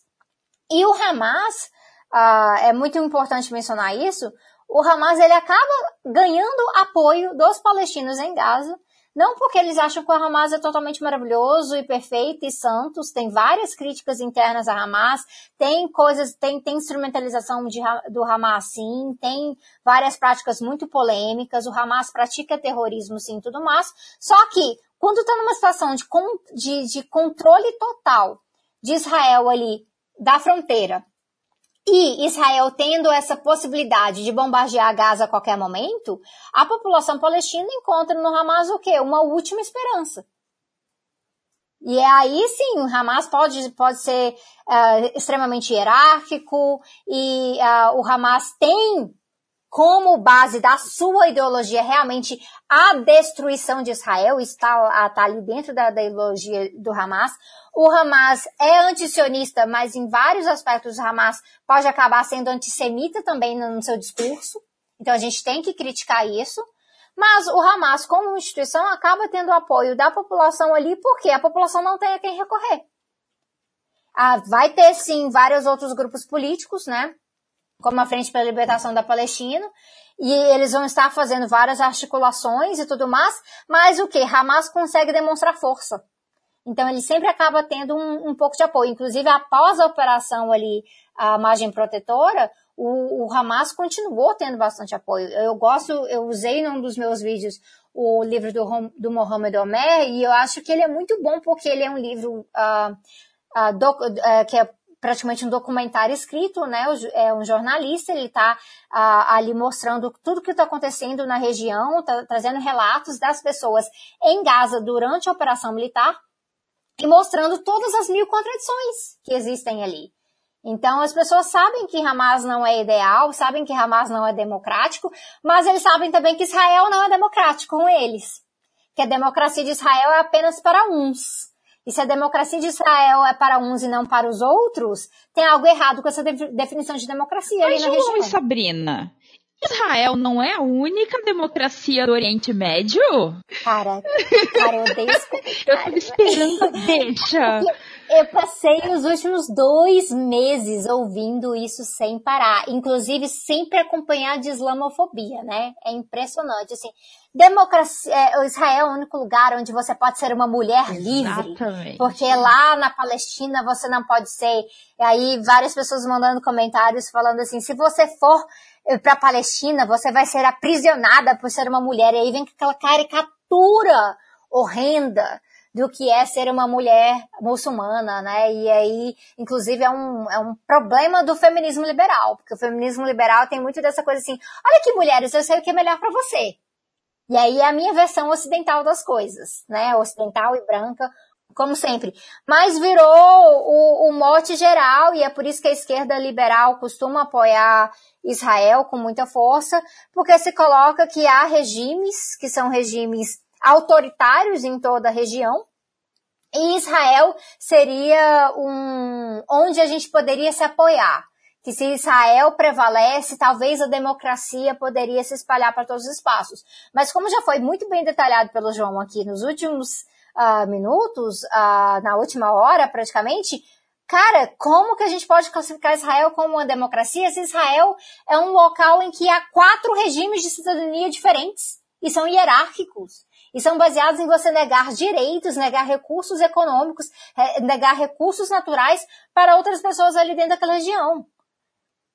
Você não, você não fala disso. Quando a gente está discutindo no Brasil a diferença entre o conceito de democracia, é, até o nosso, na esquerda, falando de democracia, e quando você vai, na, vai numa favela que está sob, sob intervenção militar, intervenção federal. E ali, ali tem helicóptero atirando de cima para baixo, a esmo. E aí você fala, ah, a gente vive numa democracia, essa pessoa vai falar que não.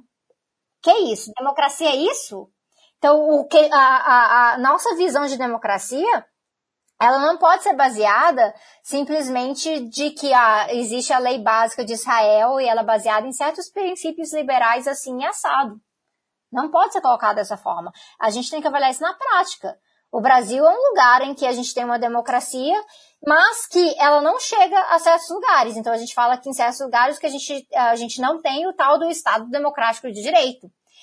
Israel nem isso, porque está totalmente vinculado uh, na, uh, na lei básica uh, de Israel, em todo o regime político que há graus diferentes de cidadania e democracia mais para uns do que para todos. Só que no que é para aqueles uns, é bem bonito, e Israel vai e faz uma aliança com os Estados Unidos e vários outros uh, estados liberais, se coloca que ah, não, é realmente uma democracia. Então, o que, que eles fizeram? Eles conseguiram manipular através da, da máquina de propaganda do Estado. Mas Israel está atrás do Brasil nesse conceito, porque a nossa Constituição, pelo menos, tem mais conceitos de isonomia do que Israel tem nas leis básicas. Quer complementar, João? Quero. Eu, eu vou dar um exemplo da história antiga. Israel é tão uma democracia quanto Atenas era uma democracia. Tá aí. Né? Em Atenas você tinha os atenienses, que eram cidadãos, e você tinha os metecos, que eram os estrangeiros, que não se podiam casar com os cidadãos da Grécia, e que não tinham nenhum direito político. E esse ainda tinha os escravos. Né? Então, assim, os palestinos, eles variam dentro de Israel e da região da ocupação beligerante entre metecos e escravos. enquanto o nacional de Israel, que tem né, o Leham, ao contrário do cidadão palestino que tem a mera cidadania quando tem, tem uma vivência completamente diferenciada. E, e, e, o paralelo que a Sabrina fez da ocupação militar aqui é da intervenção federal, ela é perfeita. Porque, assim, você tem regimes que são brutalmente diferentes de acordo com o simples fato de você ter nascido de um jeito.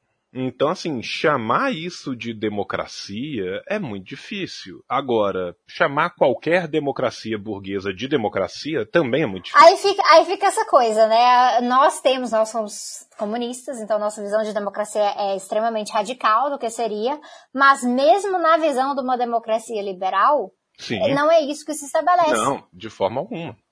E aí o, o perigoso é isso, porque você tem várias outras uh, uh, supostas democracias liberais burguesas e tudo mais, que utilizam Israel para tanto colocar que, uh, que a, a, ocupação deve continuar pelo direito de Israel de existir e tudo mais, blá, blá, blá, blá, blá. E a partir disso, o que, que eles conseguem? Eles conseguem um grande aliado na, na região para fazer tudo que é interessante para os interesses imperialistas dos outros estados ali na região. Então Israel é extremamente estratégico. Só que não somente, isso é uma coisa que eu sempre gosto de mencionar. Israel, por exemplo, é muito estratégico para os Estados Unidos. Só que só ser estratégico para os Estados Unidos não faria que os Estados Unidos fosse tão apoiador de Israel assim. Não, não faria.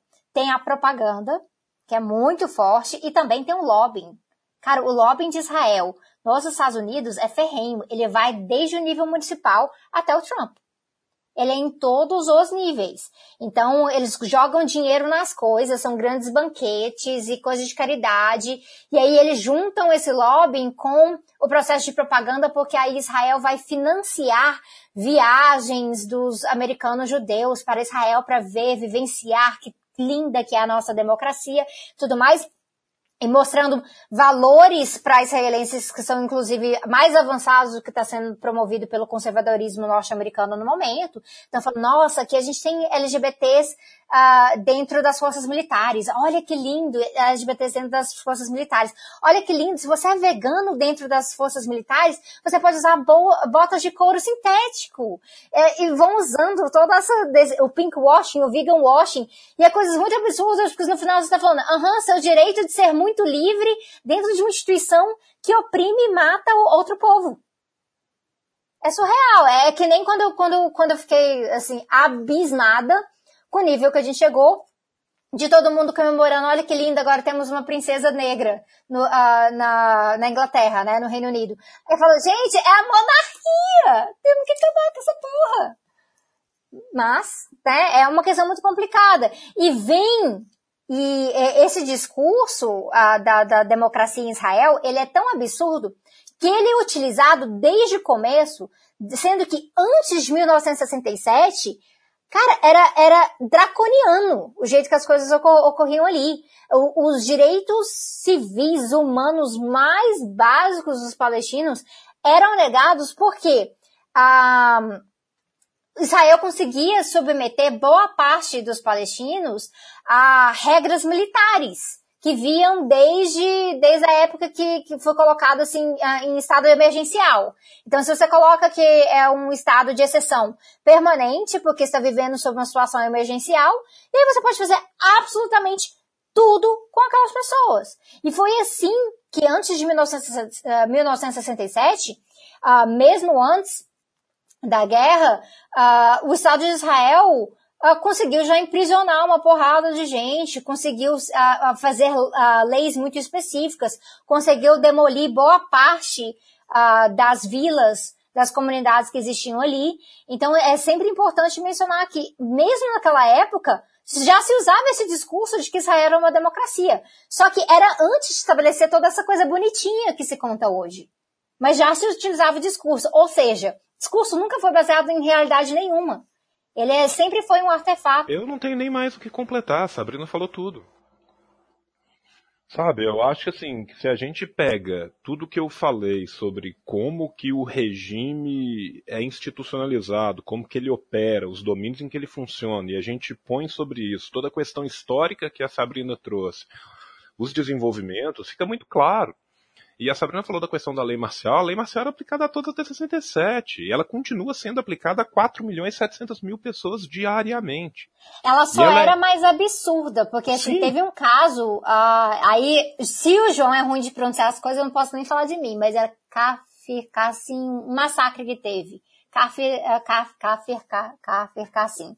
É, nesse massacre, eles, o, o, o exército israelense simplesmente foi e matou 49 palestinos, porque eles estavam voltando para casa tarde demais do trabalho, né? Voltando do trabalho tarde demais. Foram lá, mataram 49. Cara, é uma chacina grotesca baseada numa coisa totalmente absurda e que, cara, todo mundo passou pano. Todo mundo passou pano.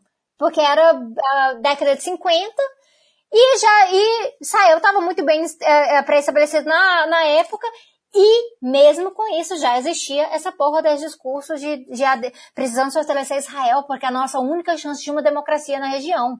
Que tem tudo a ver com imperialismo, que tem tudo a ver com islamofobia, e tem tudo a ver com o projeto de realmente dominar o, o, as outras, a, toda a região árabe. E bom, mediante tudo isso que vocês estão falando, que vocês estão apresentando e que a gente foi discutindo ao longo do episódio, como é que o povo palestino resiste a tudo isso? Assim, porque tira um pouco de esperança das coisas. Então, como é que é o processo de resistência? Como é que é o processo de luta? Como é que, como é que as coisas se dão? Então, o processo é, de resistência, ele é muito fragmentado. É, e ele é muito mais baseado hoje em dia em buscar a solidariedade internacional, para ver se consegue alterar um pouco da correlação de forças da geopolítica na região. Porque toda vez que tem uma intifada, tem um massacre. Não, não se consegue ter grandes avanços por conta da questão militar. Então, isso, e aí você tem todo o cerco, né, do, o, do, do, bloqueio que ocorre ali, e a partir do bloqueio você vai matando a Palestina como um, um sonho de, de Palestina livre por inanição. Então, a, a, ideia do bloqueio, ela não é nova. A gente viu a questão do bloqueio em relação a Cuba. O tanto que isso afeta o desenvolvimento de um espaço. Mesma coisa com a Palestina. E a Palestina, ela vai, vai depender muito de aliados nessa, nessa relação. Então, o que, que ela faz? É, militantes palestinos e a diáspora palestina, que é de milhões de pessoas no mundo, elas estão sempre conversando com, com a imprensa e tem, conversando com partidos de esquerda, organizações, sindicatos, para poder fazer campanhas de solidariedade.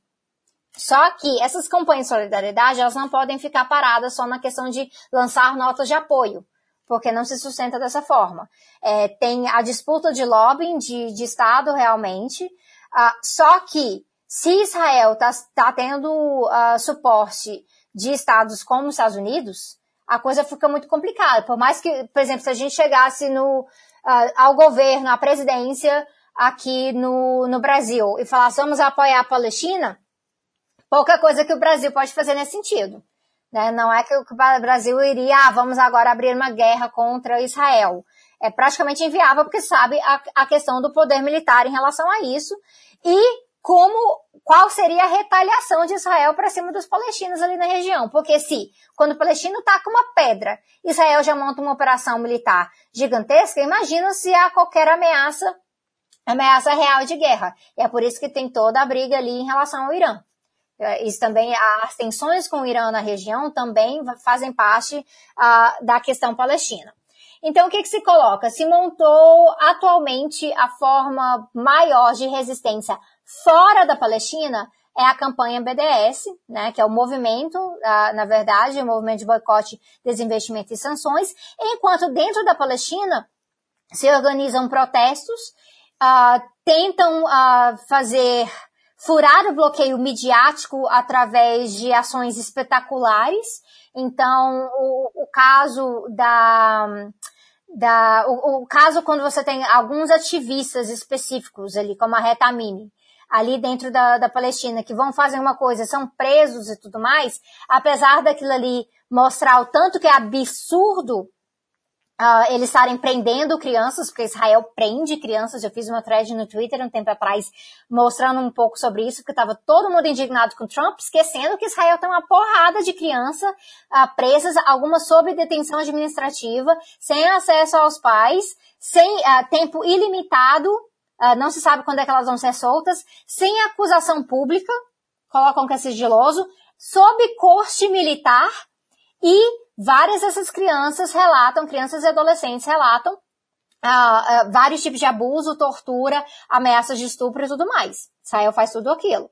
Mas, uh, quando tem um caso de um ativista ou outro sendo preso, como o caso da Red, é um caso interessante porque traz bastante destaque. Então a gente consegue expor algumas dessas questões. Então lá dentro é baseado nisso. E o que? Hamas. O pessoal em Gaza vai, vai fazendo a resistência, uh, dando apoio ali para o Hamas certos casos e os outros partidos e organizações, como a Frente pela Liberação da, a, a, Libertação da Palestina, é um desses casos. Então, assim, na Palestina existe esquerda direita, existe tudo isso, mas todos ali empenhados nessa questão.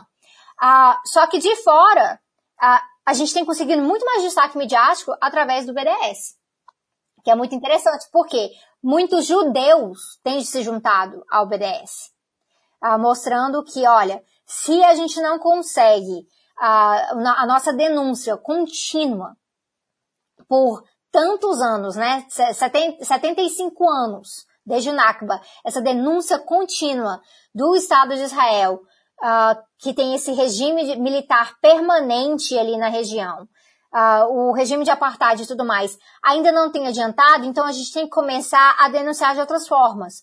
Uma das formas é fazendo doer um pouco no bolso de Israel.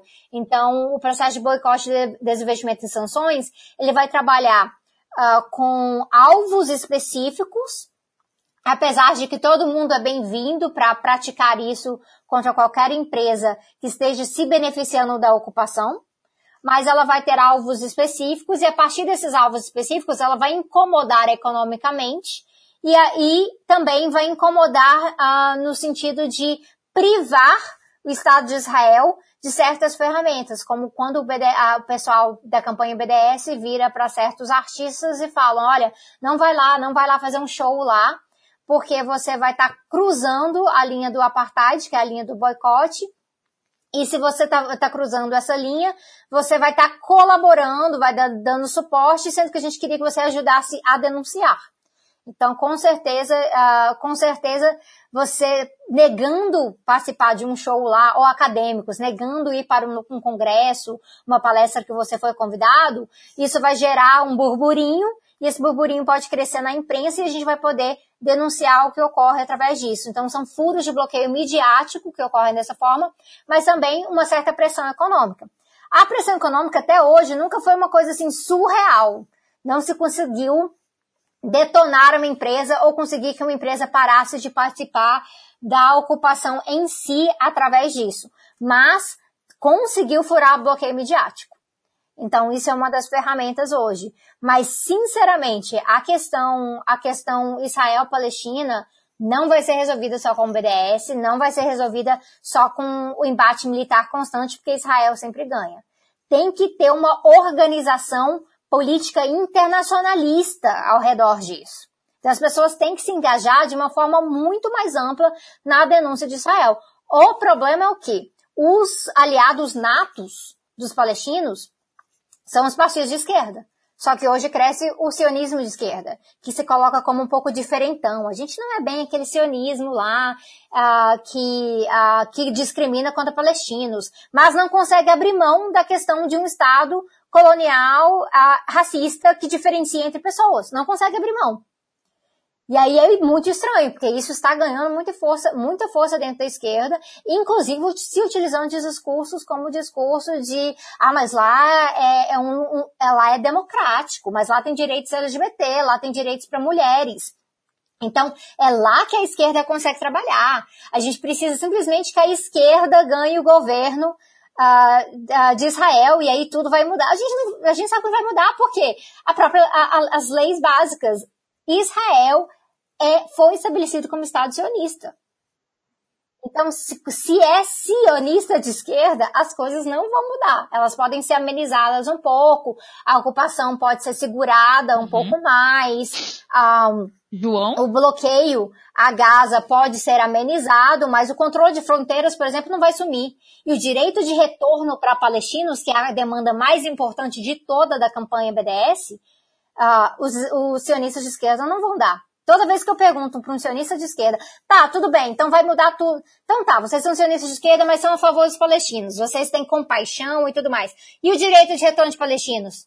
Pode? Vocês vão liberar?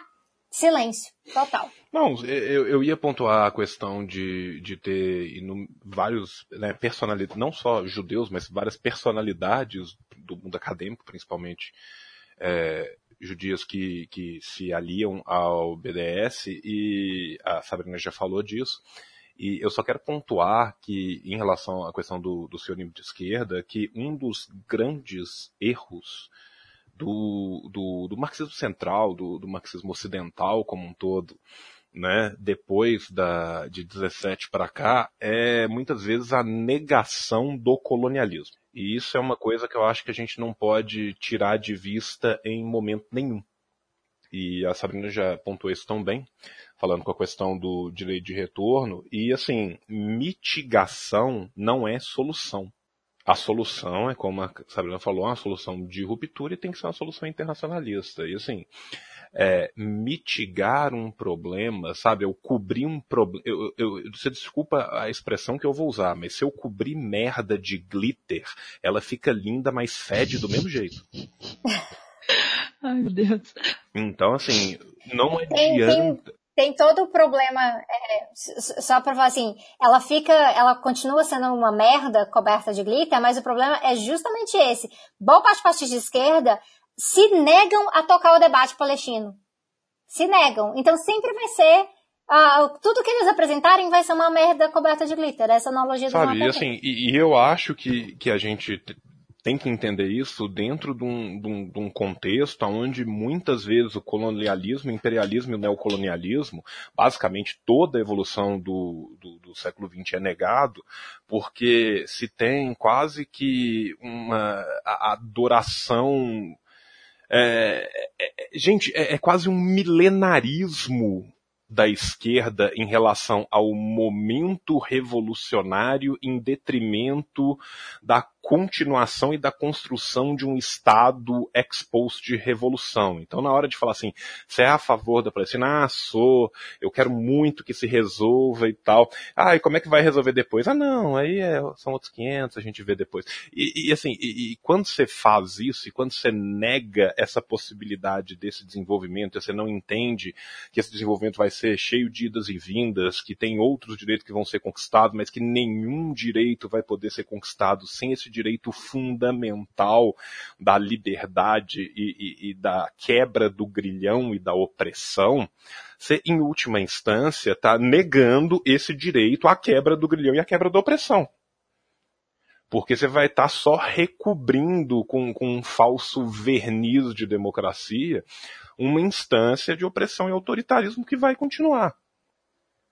E até muitas vezes pelo comodismo da coisa sabe? Que é, é que assim, você me desculpa, mas é basicamente assim, sexo dos anjos falar isso. Isso é uma questão que na prática do dia a dia é impossível você conseguir. Tudo que você faz é fingir que você está fazendo algo mais mais palatável, sabe? É, é, quase o Trudeau com o seu gabinete, que parece um, um desfile de, de uma festa fantasia no final das contas sabe? Ah, é um gabinete super representativo, tem, tem um Inuit, e, e, também tem mulheres e homens negros e tudo mais, e não sei o que. Aí na hora que senta num fórum econômico mundial, você vê continuando as mesmas políticas colonialistas, imperialistas de sempre. Então, assim, é, é uma crítica que a gente tem que fazer, principalmente nós da esquerda temos que fazer, porque é um discurso que às vezes é muito fácil e muito palatável mas que também é um discurso que não resolve absolutamente nada e que é um discurso que já foi aplicado erroneamente por boa parte da esquerda durante o século XX inteiro para praticamente toda e qualquer revolução colonial que teve ou todo e qualquer movimento de libertação de um povo oprimido. Não, é porque se faz muito isso, assim, é aquele famoso toda solidariedade eu não sei que lá. Mas o debate que fala assim, ah, para você ter ser solidário com fulano, você tem, que, você tem que tomar partido em mais questões. Aí quando eu chego nessas outras questões sem tomar partido, ninguém toma. Então o pessoal meio que lava as mãos. E esse é um problema muito grave em relação à Palestina. Por quê? É, quando vários outros crimes de genocídio, apartheid, todos que ocorreram, ah, teve uma, um embate internacional muito mais forte, que foi, foi importante nesse processo. Para o processo da África do Sul, isso uh, uh, fez, fez muita diferença. No caso da Palestina, até hoje não tem feito tanta diferença porque as pessoas estão muito presas nessa ideia de fazer afirmações por aí e não pautar política em cima disso. Uma das esperanças do movimento BDS é que política passa a ser pautada dessa forma. Então você fala, ah, ganhou a esquerda não sei onde. Então tá, então agora a gente vai, vai desinvestir todos os títulos de vida pública, a gente vai desinvestir uh, os fundos de pensão, a gente vai fazer não sei o que, não sei o que lá, de para longe dessas empresas que apoiam a ocupação. Isso poderia ser já um, um, um método de ação, mas nem isso ocorre. Nem isso. E aí você vai vendo questões, por exemplo, Bernie Sanders, que é aquele fenômeno ali nos Estados Unidos que poderia ter ganhado em relação ao Trump e tudo mais, quando questionava sobre a questão Israel-Palestina, ele falava uma linha ensaiada, básica, ah, não sei aquela solução de dois estados, e aí, que mais? Não se falava mais nada se denuncia um massacre aqui e outro ali, mas não se faz, não se faz mais nada. E aí vai, a, a ONU lança certos relatórios, e aí de repente o relatório não agrada tanto, então a ONU manda, manda o relatório embora, e aí o pessoal fala assim, ah não, tudo bem, é como se o relatório não existisse. É, é uma coisa surreal, essa questão do, do relatório da apartheid, simplesmente sai, sai a relatoria, e logo depois, nossa, não, isso aqui não poderia ter saído, nossa, que absurdo, não, não, precisamos falar que essa aqui não é a posição do Antônio Guterres. Eu, como assim, velho? Como assim? Você não é uma instituição que tem, que dá todo o suporte para a formação desses relatórios, mas não, a gente não vai ouvir o nosso próprio relatório, a gente vai simplesmente retirá-lo. E aí vem o Estado de Israel e vai e fala, ah, foi uma decisão muito sábia, fez a coisa certa retirando o relatório. Aí ganha um tapinha nas costas. Não, não apenas o, o, Estado de Israel, né, como no caso específico do relatório da SCWA, que foi sobre a questão do apartheid, não apenas o relatório foi retirado a pedido da Nick Haley, da representante dos Estados Unidos na ONU, como as cabeças rolaram violentamente na SCWA, né? Todo o primeiro escalão da SCWA rodou por causa desse relatório né? sendo que a SCWA é a Comissão Econômica e Social para. Ah, como é que é em português? Que é Western Asia. Ásia Ocidental? É, eu não sei como é que eles traduziram. É. Ásia Ocidental, alguma coisa assim. Eu não sei como é que eles traduziram a SCWA em português, depois eu, eu dou uma olhada. Mas assim, o relatório saiu numa semana, ele ficou disponível para download basicamente dois dias. A Nick Haley fez um escândalo na ONU a ONU retirou, o Guterres já foi falar assim, não, não, isso é só uma, um dos braços das Nações Unidas, isso não representa, tá, sabe? Então assim, sendo que o relatório ele termina com recomendações e boa parte das recomendações são exatamente as recomendações é. do movimento. E, e agora o absurdo que, que chega a ser engraçado se não fosse tão, tão, tão trágico, né? A questão do, dos Estados Unidos se retirando do Conselho de Direitos Humanos da ONU, a, a, que a, ocorreu a, vai, vai ter um pouco mais de uma semana, eu acho, agora, né? E aí se retira falando que acha que a ONU está passando pano para várias violações de direitos humanos que estão ocorrendo com outro, uh, em outros lugares ali, mas a ONU também está errada porque está, eh, está acusando Israel de coisas que Israel não está fazendo. Então, assim, essa, essa acusação dupla, horrorosa, e vai e se retira. Que, coincidentemente, coincide com toda a crise uh, do governo Trump em relação a estar o quê? prendendo crianças. Né? Então, assim, só Pequeno por acaso detalhe. essa coincidência, né? Um pequeno detalhe. Então, é, é, é, surreal como isso ocorre.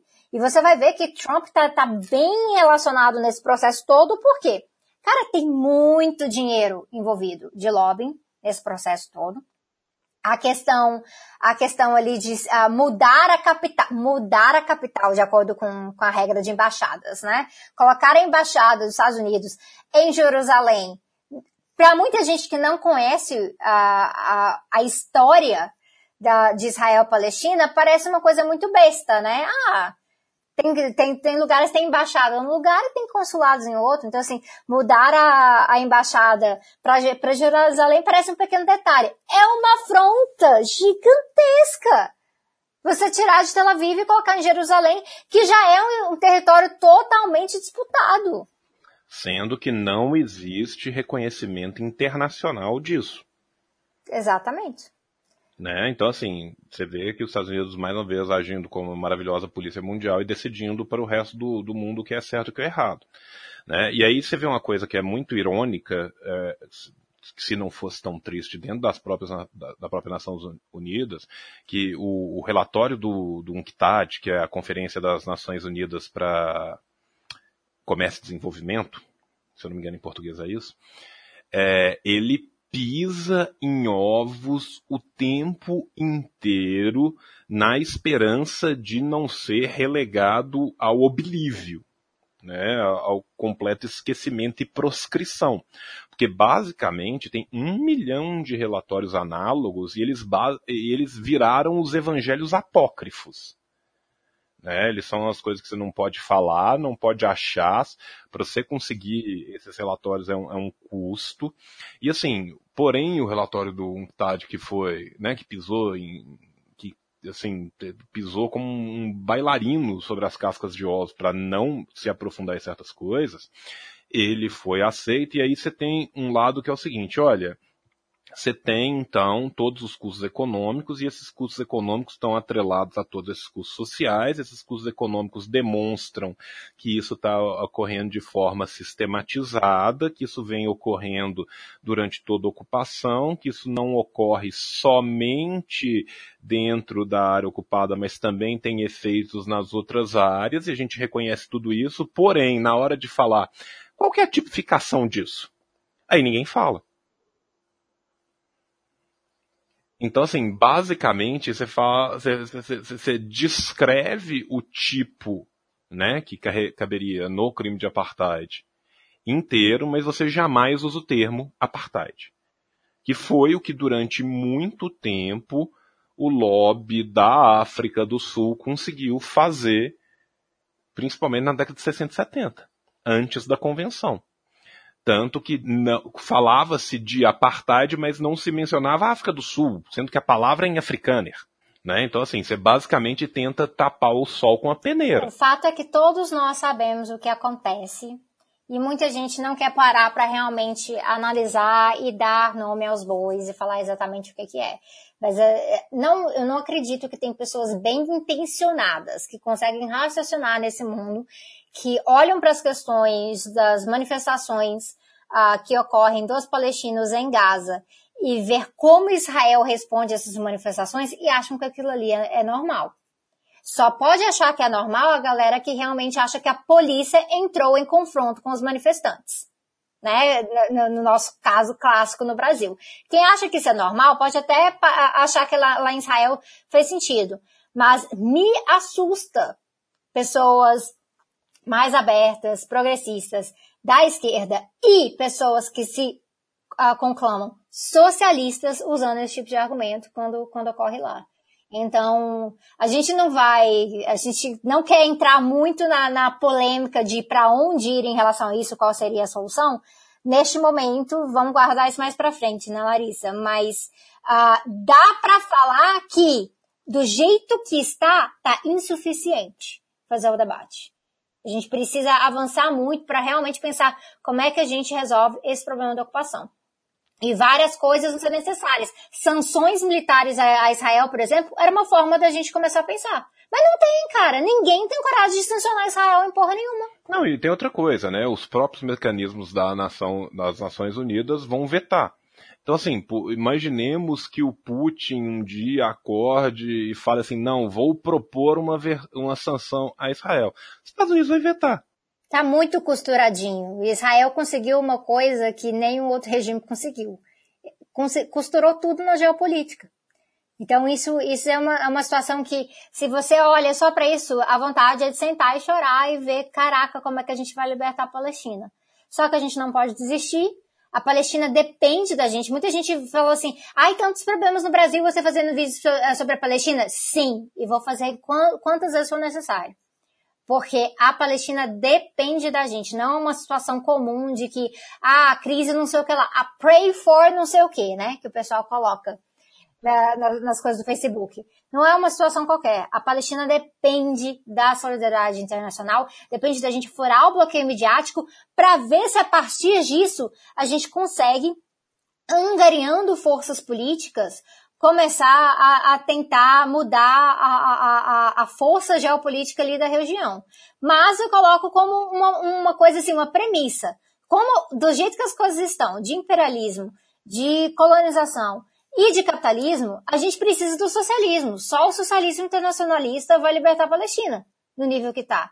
Então a gente não pode abrir mão disso e a gente não pode abrir mão de que as organizações socialistas debatam a questão da Palestina seriamente e parem de passar pano para um sionismo extremamente tóxico, colonial e racista. Ó, a, a, além de aplaudir, para a gente fechar, eu acho que uma coisa que é muito importante a gente falar é que existe não apenas fora de Israel, mas existe uma minoria, mas é uma minoria que tem que ser laudada dentro de Israel, que são organizações sociais de é, cidadão, é, de desculpa, de nacionais israelenses que tentam juridicamente questionar essa situação. Tá? São várias essas organizações dentro de Israel, essas pessoas são brutalmente perseguidas. Elas fazem muito mais pelo levante midiático do que pelos resultados tangíveis, porque quando isso chega na Suprema Corte, inclusive a Suprema Corte de Israel constantemente está brigando com os organismos internacionais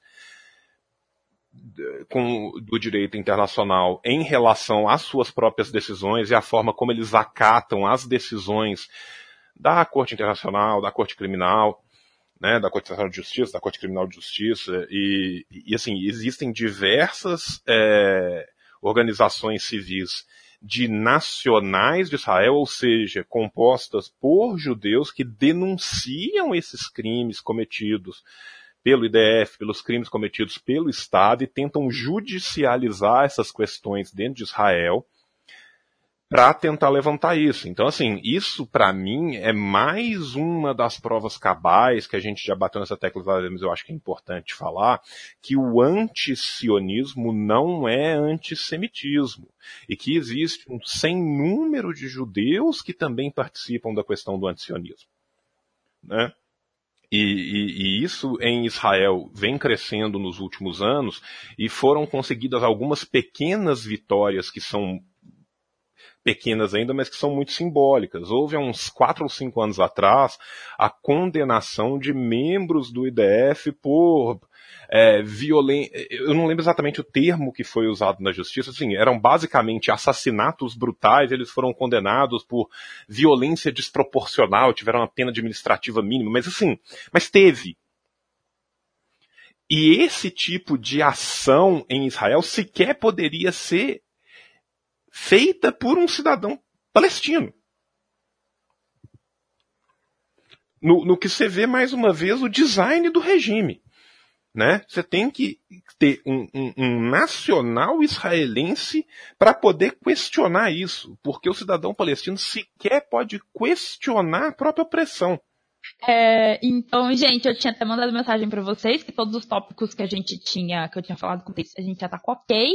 Então, eu acho que já dá para ir para as considerações finais. O que, que vocês acham? Vocês querem acrescentar mais alguma coisa?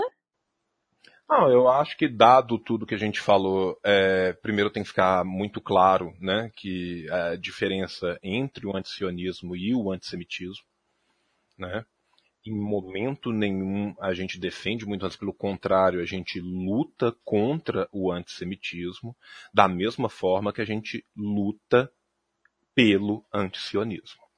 Né? O que vem acontecendo né, é uma limpeza étnica, é um genocídio em conta-gotas de um povo o que vem acontecendo é uma ocupação beligerante que já tem mais de 50 anos e que antes dessa ocupação você tinha uma situação tão ruim quanto ou pior do prisma do tratamento jurídico das pessoas, mas que a ocupação continuada mina diariamente a possibilidade, não é de liberdade, não é de uh, de esperança da formação do Estado, é a possibilidade real de sobrevivência de um povo.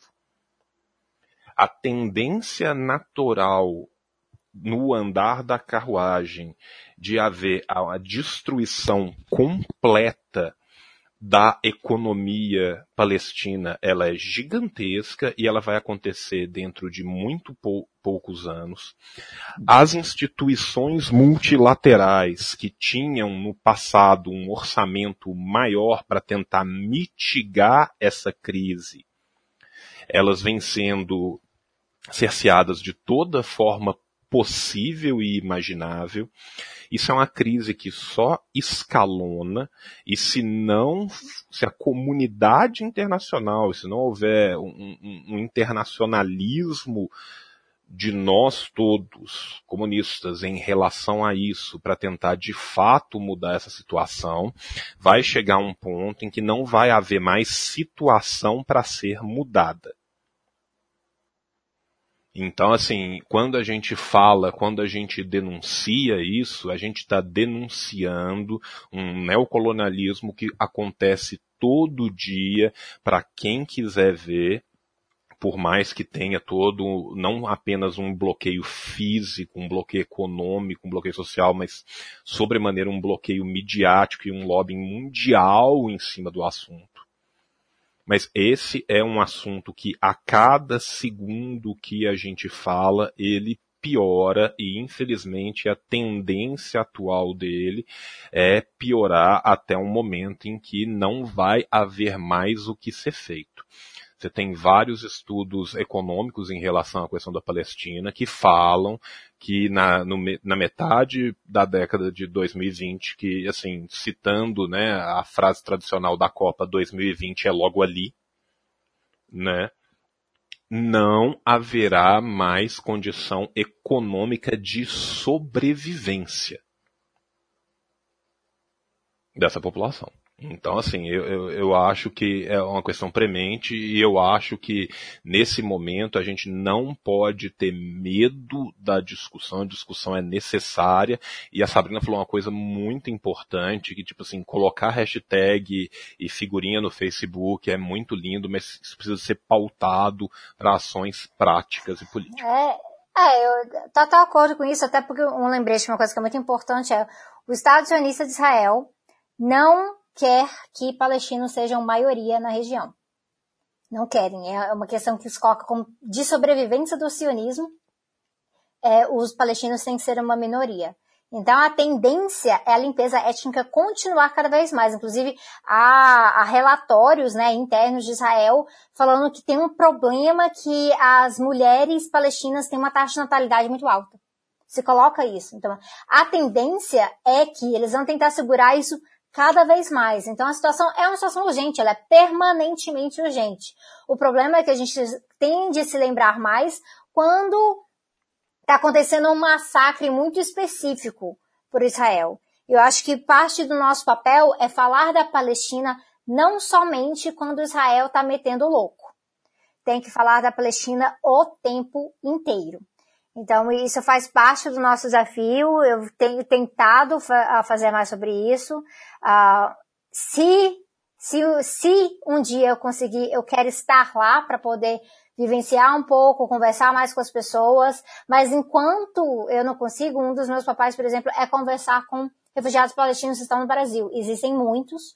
Então, aí eu deixo isso para o ouvinte. Uh, se você conhece algum refugiado palestino, algum, alguma organização que abriga refugiados palestinos, a diáspora palestina tem um certo peso no Brasil, converse com essas pessoas, conheça mais, inclusive conheça mais sobre a questão uh, muçulmana, para desconstruir a, a, islamofobia que é falada geralmente entre as pessoas, para reconhecer que inclusive existem palestinos cristãos, existem palestinos cristãos dentro de Israel, inclusive, então pessoal tem que desconstruir um pouco daquilo mais, mas Além disso, também a, vou terminar com aquilo que o João falou no começo, a questão do antissemitismo, a questão do antisionismo. Nós precisamos ser anti-antissemitismo e precisamos ser antisionistas. Isso implica, inclusive, corrigir o coleguinha que está sendo antisionista e fala um troço antissemita.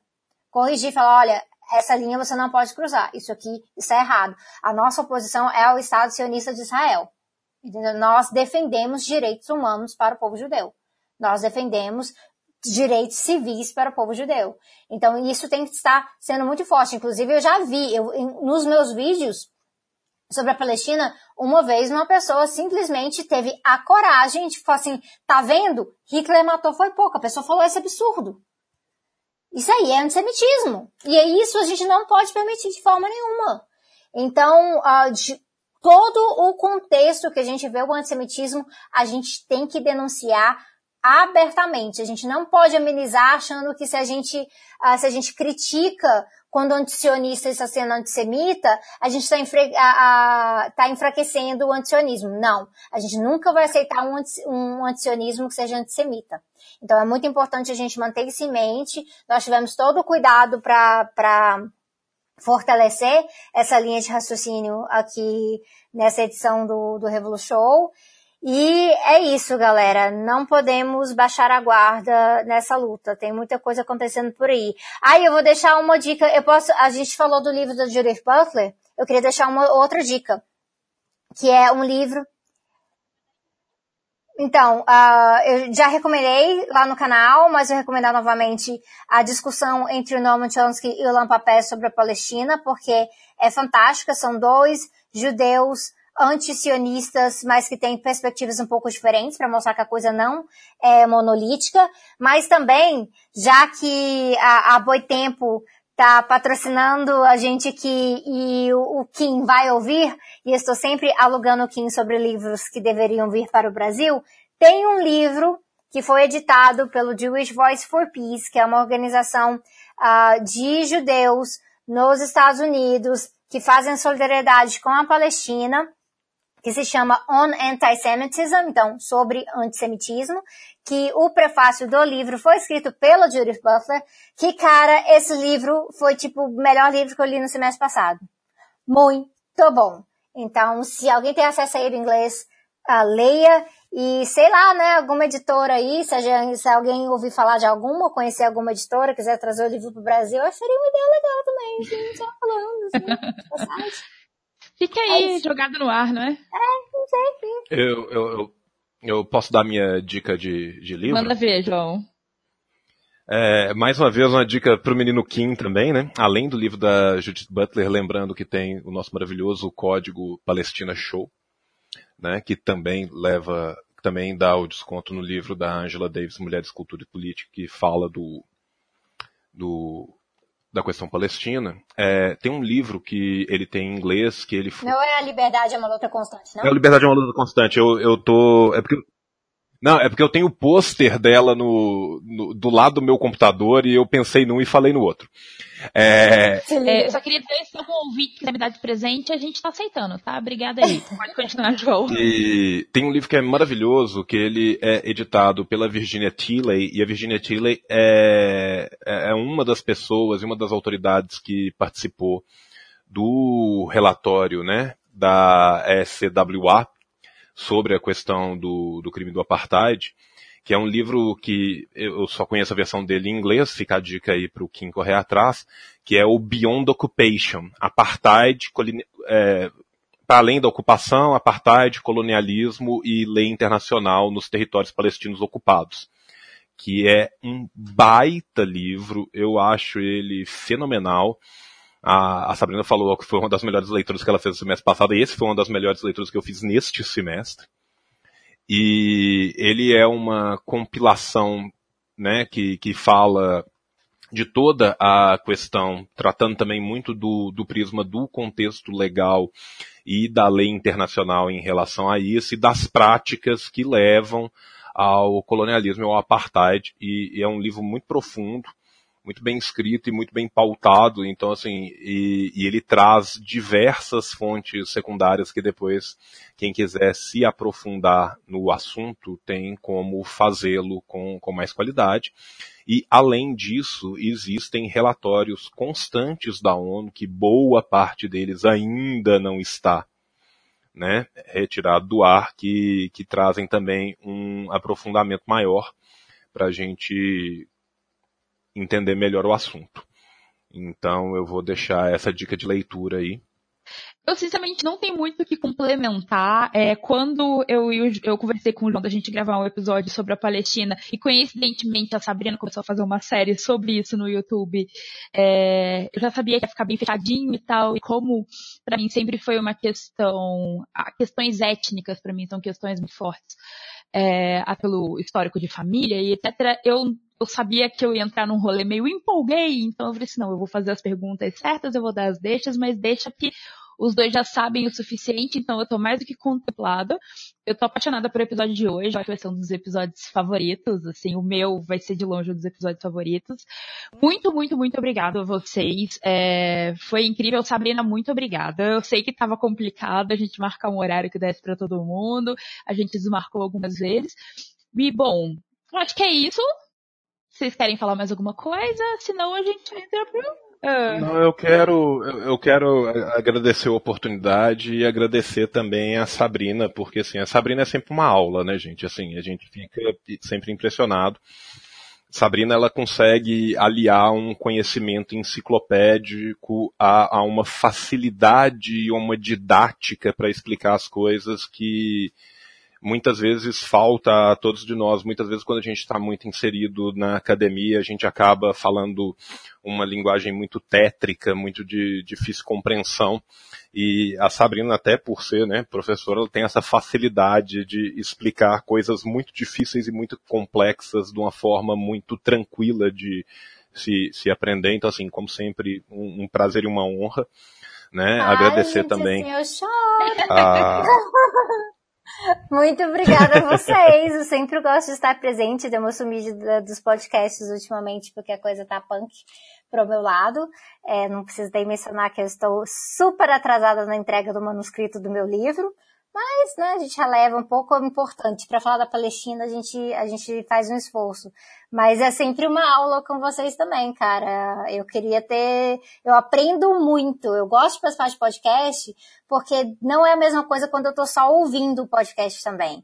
Como eu vou, eu vou responder, eu vou interagir, eu tenho que internalizar toda aquela coisa, eu acho muito fantástico. Eu, inclusive, aprendi muito, mesmo tendo lido os relatórios, por exemplo, que o João mencionou, eu aprendi mais um monte de coisa que ele falou, inclusive, continuo repetindo. Cara, que resumo foda. Ficou muito bom o resumo histórico do começo, João. Obrigado. E, e, assim, eu acho que a gente já falou 200 vezes, mas eu, eu tenho que bater palma porque a Sabrina falou de uma forma fenomenal que o combate ao antissemitismo ele tem que ser aliado ao antisionismo, isso sempre. Então, assim, é muito importante a gente ter crítica para fora, mas é ainda mais importante a gente ter crítica interna.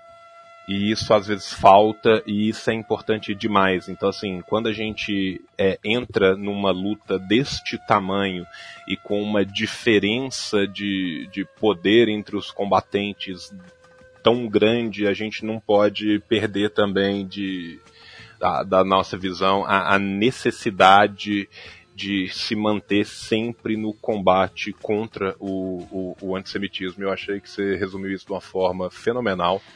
Bom, e, e é isso. Então, gente, só recapitulando, é, lembrei dos cupons de desconto, lembrei do padrinho e até a próxima.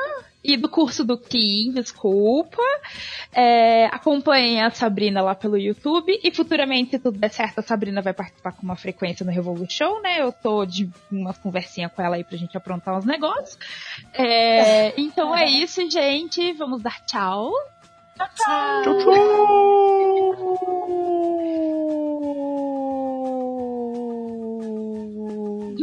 cantar isso aqui, meu senhor. أشد على أياديكم وأبوس الأرض تحت نعالكم وأقول أفديكم أناديكم أشد على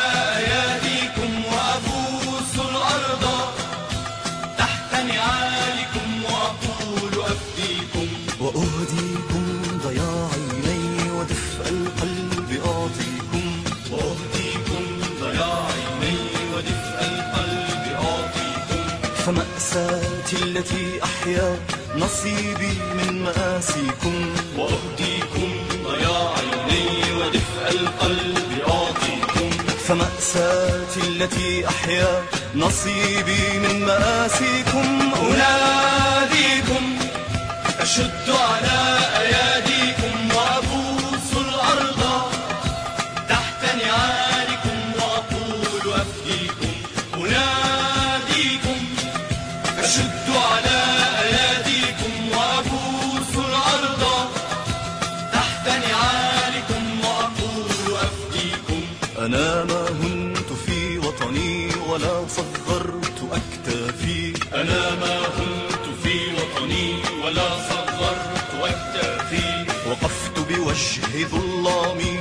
يتيما عاريا حافي أنا ما هنت في وطني ولا صغرت أكتافي وقفت بوجه ظلامي يتيما عاريا حافي أناديكم أشد على أياديكم